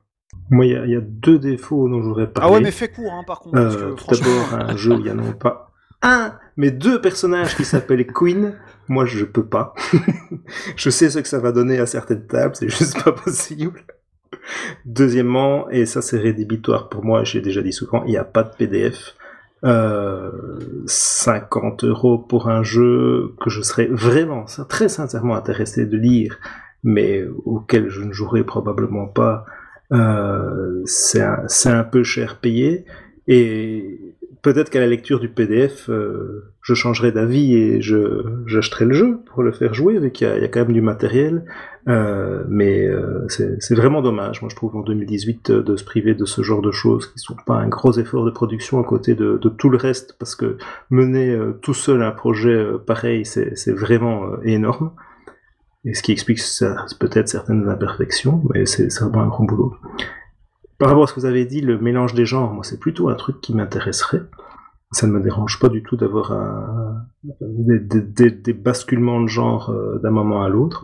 Et je voulais signaler aussi, dernière chose, qu'il y a un podcast de la cellule où Fabien Ilvain donne son, son retour euh, sur le jeu que je trouve euh, vraiment intéressant et, et équilibré. C'est pas c'est pas de l'autopromotion, c'est un vrai avis euh, de Fabien Ilvain avec des vraies critiques. dont celle-ci que je relève, c'est l'importance des références vidéoludiques où on passe à côté de certaines choses du jeu si on n'a pas euh, les mêmes références euh, que Romaric qui sont citées euh, dans dans l'ouvrage. Ah ouais, non, moi, moi je m'étais arrêté à Fantasy Star 2 sur Mega Drive. Donc, euh, j'ai, ouais, là, je suis clairement pas dans le, dans le public cible et, et j'ai, morflé à cause de ça, quoi. Mais le, le, je, je, je plus sois sur le podcast, il est vraiment bien. Euh, Il y a aussi un article de euh, Felondra, de Ouais. une, une, une- une pincée de Fel, euh, qui est une, très chouette Mm, critique mm, du mm, jeu. ouais, on complètement. mettra dans les, dans les liens. Euh, et, et, et moi, le, la situation, la citation que je retirerais du, du dialogue entre Fabien et, et Romaric là-dessus, c'est euh, ouais, euh, à Paris, quand t'as des problèmes de transport, mec, t'as intérêt à avoir des parties qui sont denses et courtes parce que. Eh Et, oui, effectivement, on a eh des oui, oui. problèmes de transport.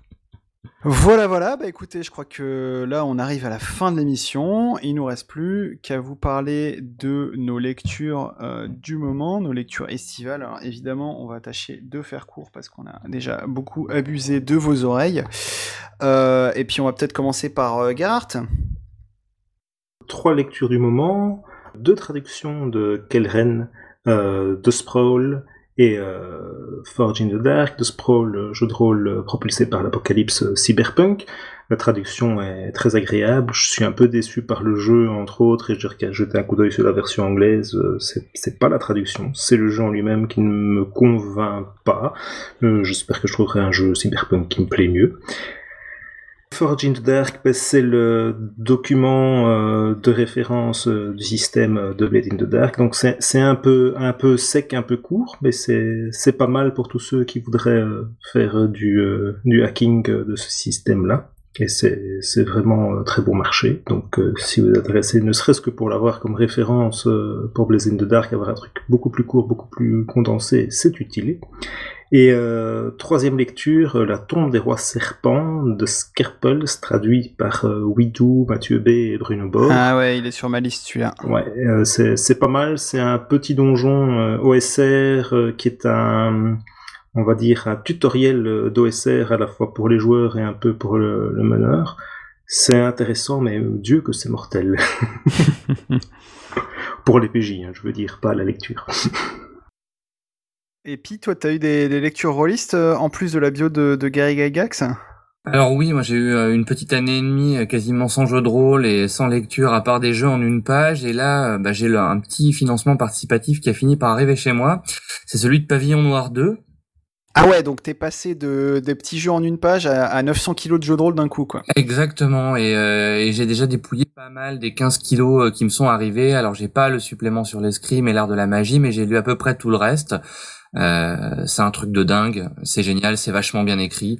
Le système de jeu, c'est très classique, mais c'est pratiquement le manifeste des années 90 pour moi, tellement c'est euh, dans une volonté simulationniste. euh, totalement complète quoi et les textes sont hyper agréables à lire le boulot est là euh, le supplément qui devait faire 100 pages en fait 600 on a la liste de tous les naufrages qui sont arrivés entre le 16e et le 19e siècle sur les côtes du monde entier c'est euh, c'est vraiment c'est hallucinant et c'est fascinant en même temps quoi Eh bah écoute, je crois que tu vas être obligé de revenir pour nous en parler. essayer Thomas, tu, toi, t'as as lu des trucs en ce moment ou, ou pas trop? Euh, en ce moment, je suis en train de lire la fiche de perso d'André Breton. Euh... véridique parce que je vais le jouer euh, dans un, un gène euh, ce week-end. Et puis, puis derrière, je vais quand même me lire un peu les, ces bouquins parce que c'est un peu important. Euh, mais sinon, en jeu de rôle sur table, euh, je lis euh, La vie de l'absent Ah oui. de Tiramisu après avoir testé avec l'auteur. Donc c'est un jeu où tu, tu recrées la vie de quelqu'un après ses funérailles en fait, ou pendant ses funérailles. Et c'est, j'étais marqué par la comment on appelle ça, la, sobriété, la douceur euh, euh, qui avait encadré euh, bah, un truc, un, thème un peu lourd, forcément le deuil. Euh, et je me suis dit ouais bon bah qu'est-ce qui est lié au gars en question en live ou qu'est-ce qui est au bouquin? Et, euh, et j'ai pas encore fini le bouquin, mais ouais, ça a été vraiment. On, on parlait de sécurité émotionnelle tout à l'heure, de ligne de voile et tout. Et, euh, et ouais, on est en plein dedans quoi. Euh, vraiment un exemple de, on peut aborder des thèmes durs. On peut aussi faire de la déconne, hein, c'est écrit, Euh, mais on peut, on peut l'aborder sérieusement et durement. euh, mais on est, on est pris par la main, on, nous donne des outils et euh, respect sur l'écriture. euh, Effectivement, c'était, moi, enfin, je l'avais lu il y a un moment et c'était vraiment une, une, une chouette lecture. Et je le mentionne juste pour le forcer à se bouger le cul pour pour qu'il finisse son jeu. Il y a Manuel Bédouet qui était, qui a, qui a commencé à bosser sur un jeu qui qui est un peu sur la même thématique, mais avec un ton assez différent, mais qui je pense euh, pourra être très cool une fois qu'il sortira. Voilà, Manuel, je t'ai affiché. Maintenant, t'as pas le choix, t'es obligé de le finir. Euh, et ben moi, euh, pour finir, j'ai continué ma, descente dans l'OSR en achetant récemment et en lisant le supplément pour Dungeon World qui s'appelle en français En Terre Sauvage, traduit par, par Acritarch. Et c'est juste génial. Franchement, euh, euh, c'est tout ce qu'il faut pour, euh, en gros, des, persos qui vont partir à l'aventure, aller explorer des territoires, etc. et des donjons. Et dans les deux cas, on propose tout un tas d'outils vraiment super et super pratiques et, très très bien pensés pour, pour gérer ça. Et, même au-delà de Dungeon World, hein, j'ai déjà utilisé les tables dans d'autres jeux, ça marche impeccable, c'est vraiment vraiment cool.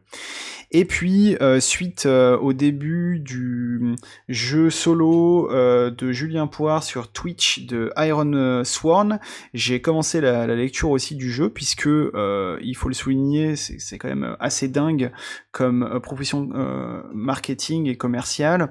L'auteur du jeu te propose une version payante, évidemment, en dur de son jeu, etc. Mais par contre, la version PDF est gratos.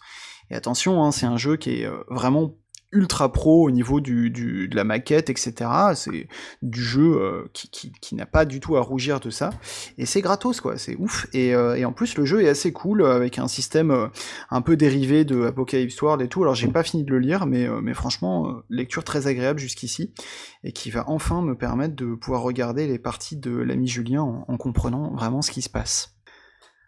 Voilà, voilà. Bah écoutez, chères auditrices, chers auditeurs, euh, il est temps de nous quitter. Euh, je sais, je sais, euh, cette, émission a, commencé seulement la veille, mais elle est déjà finie.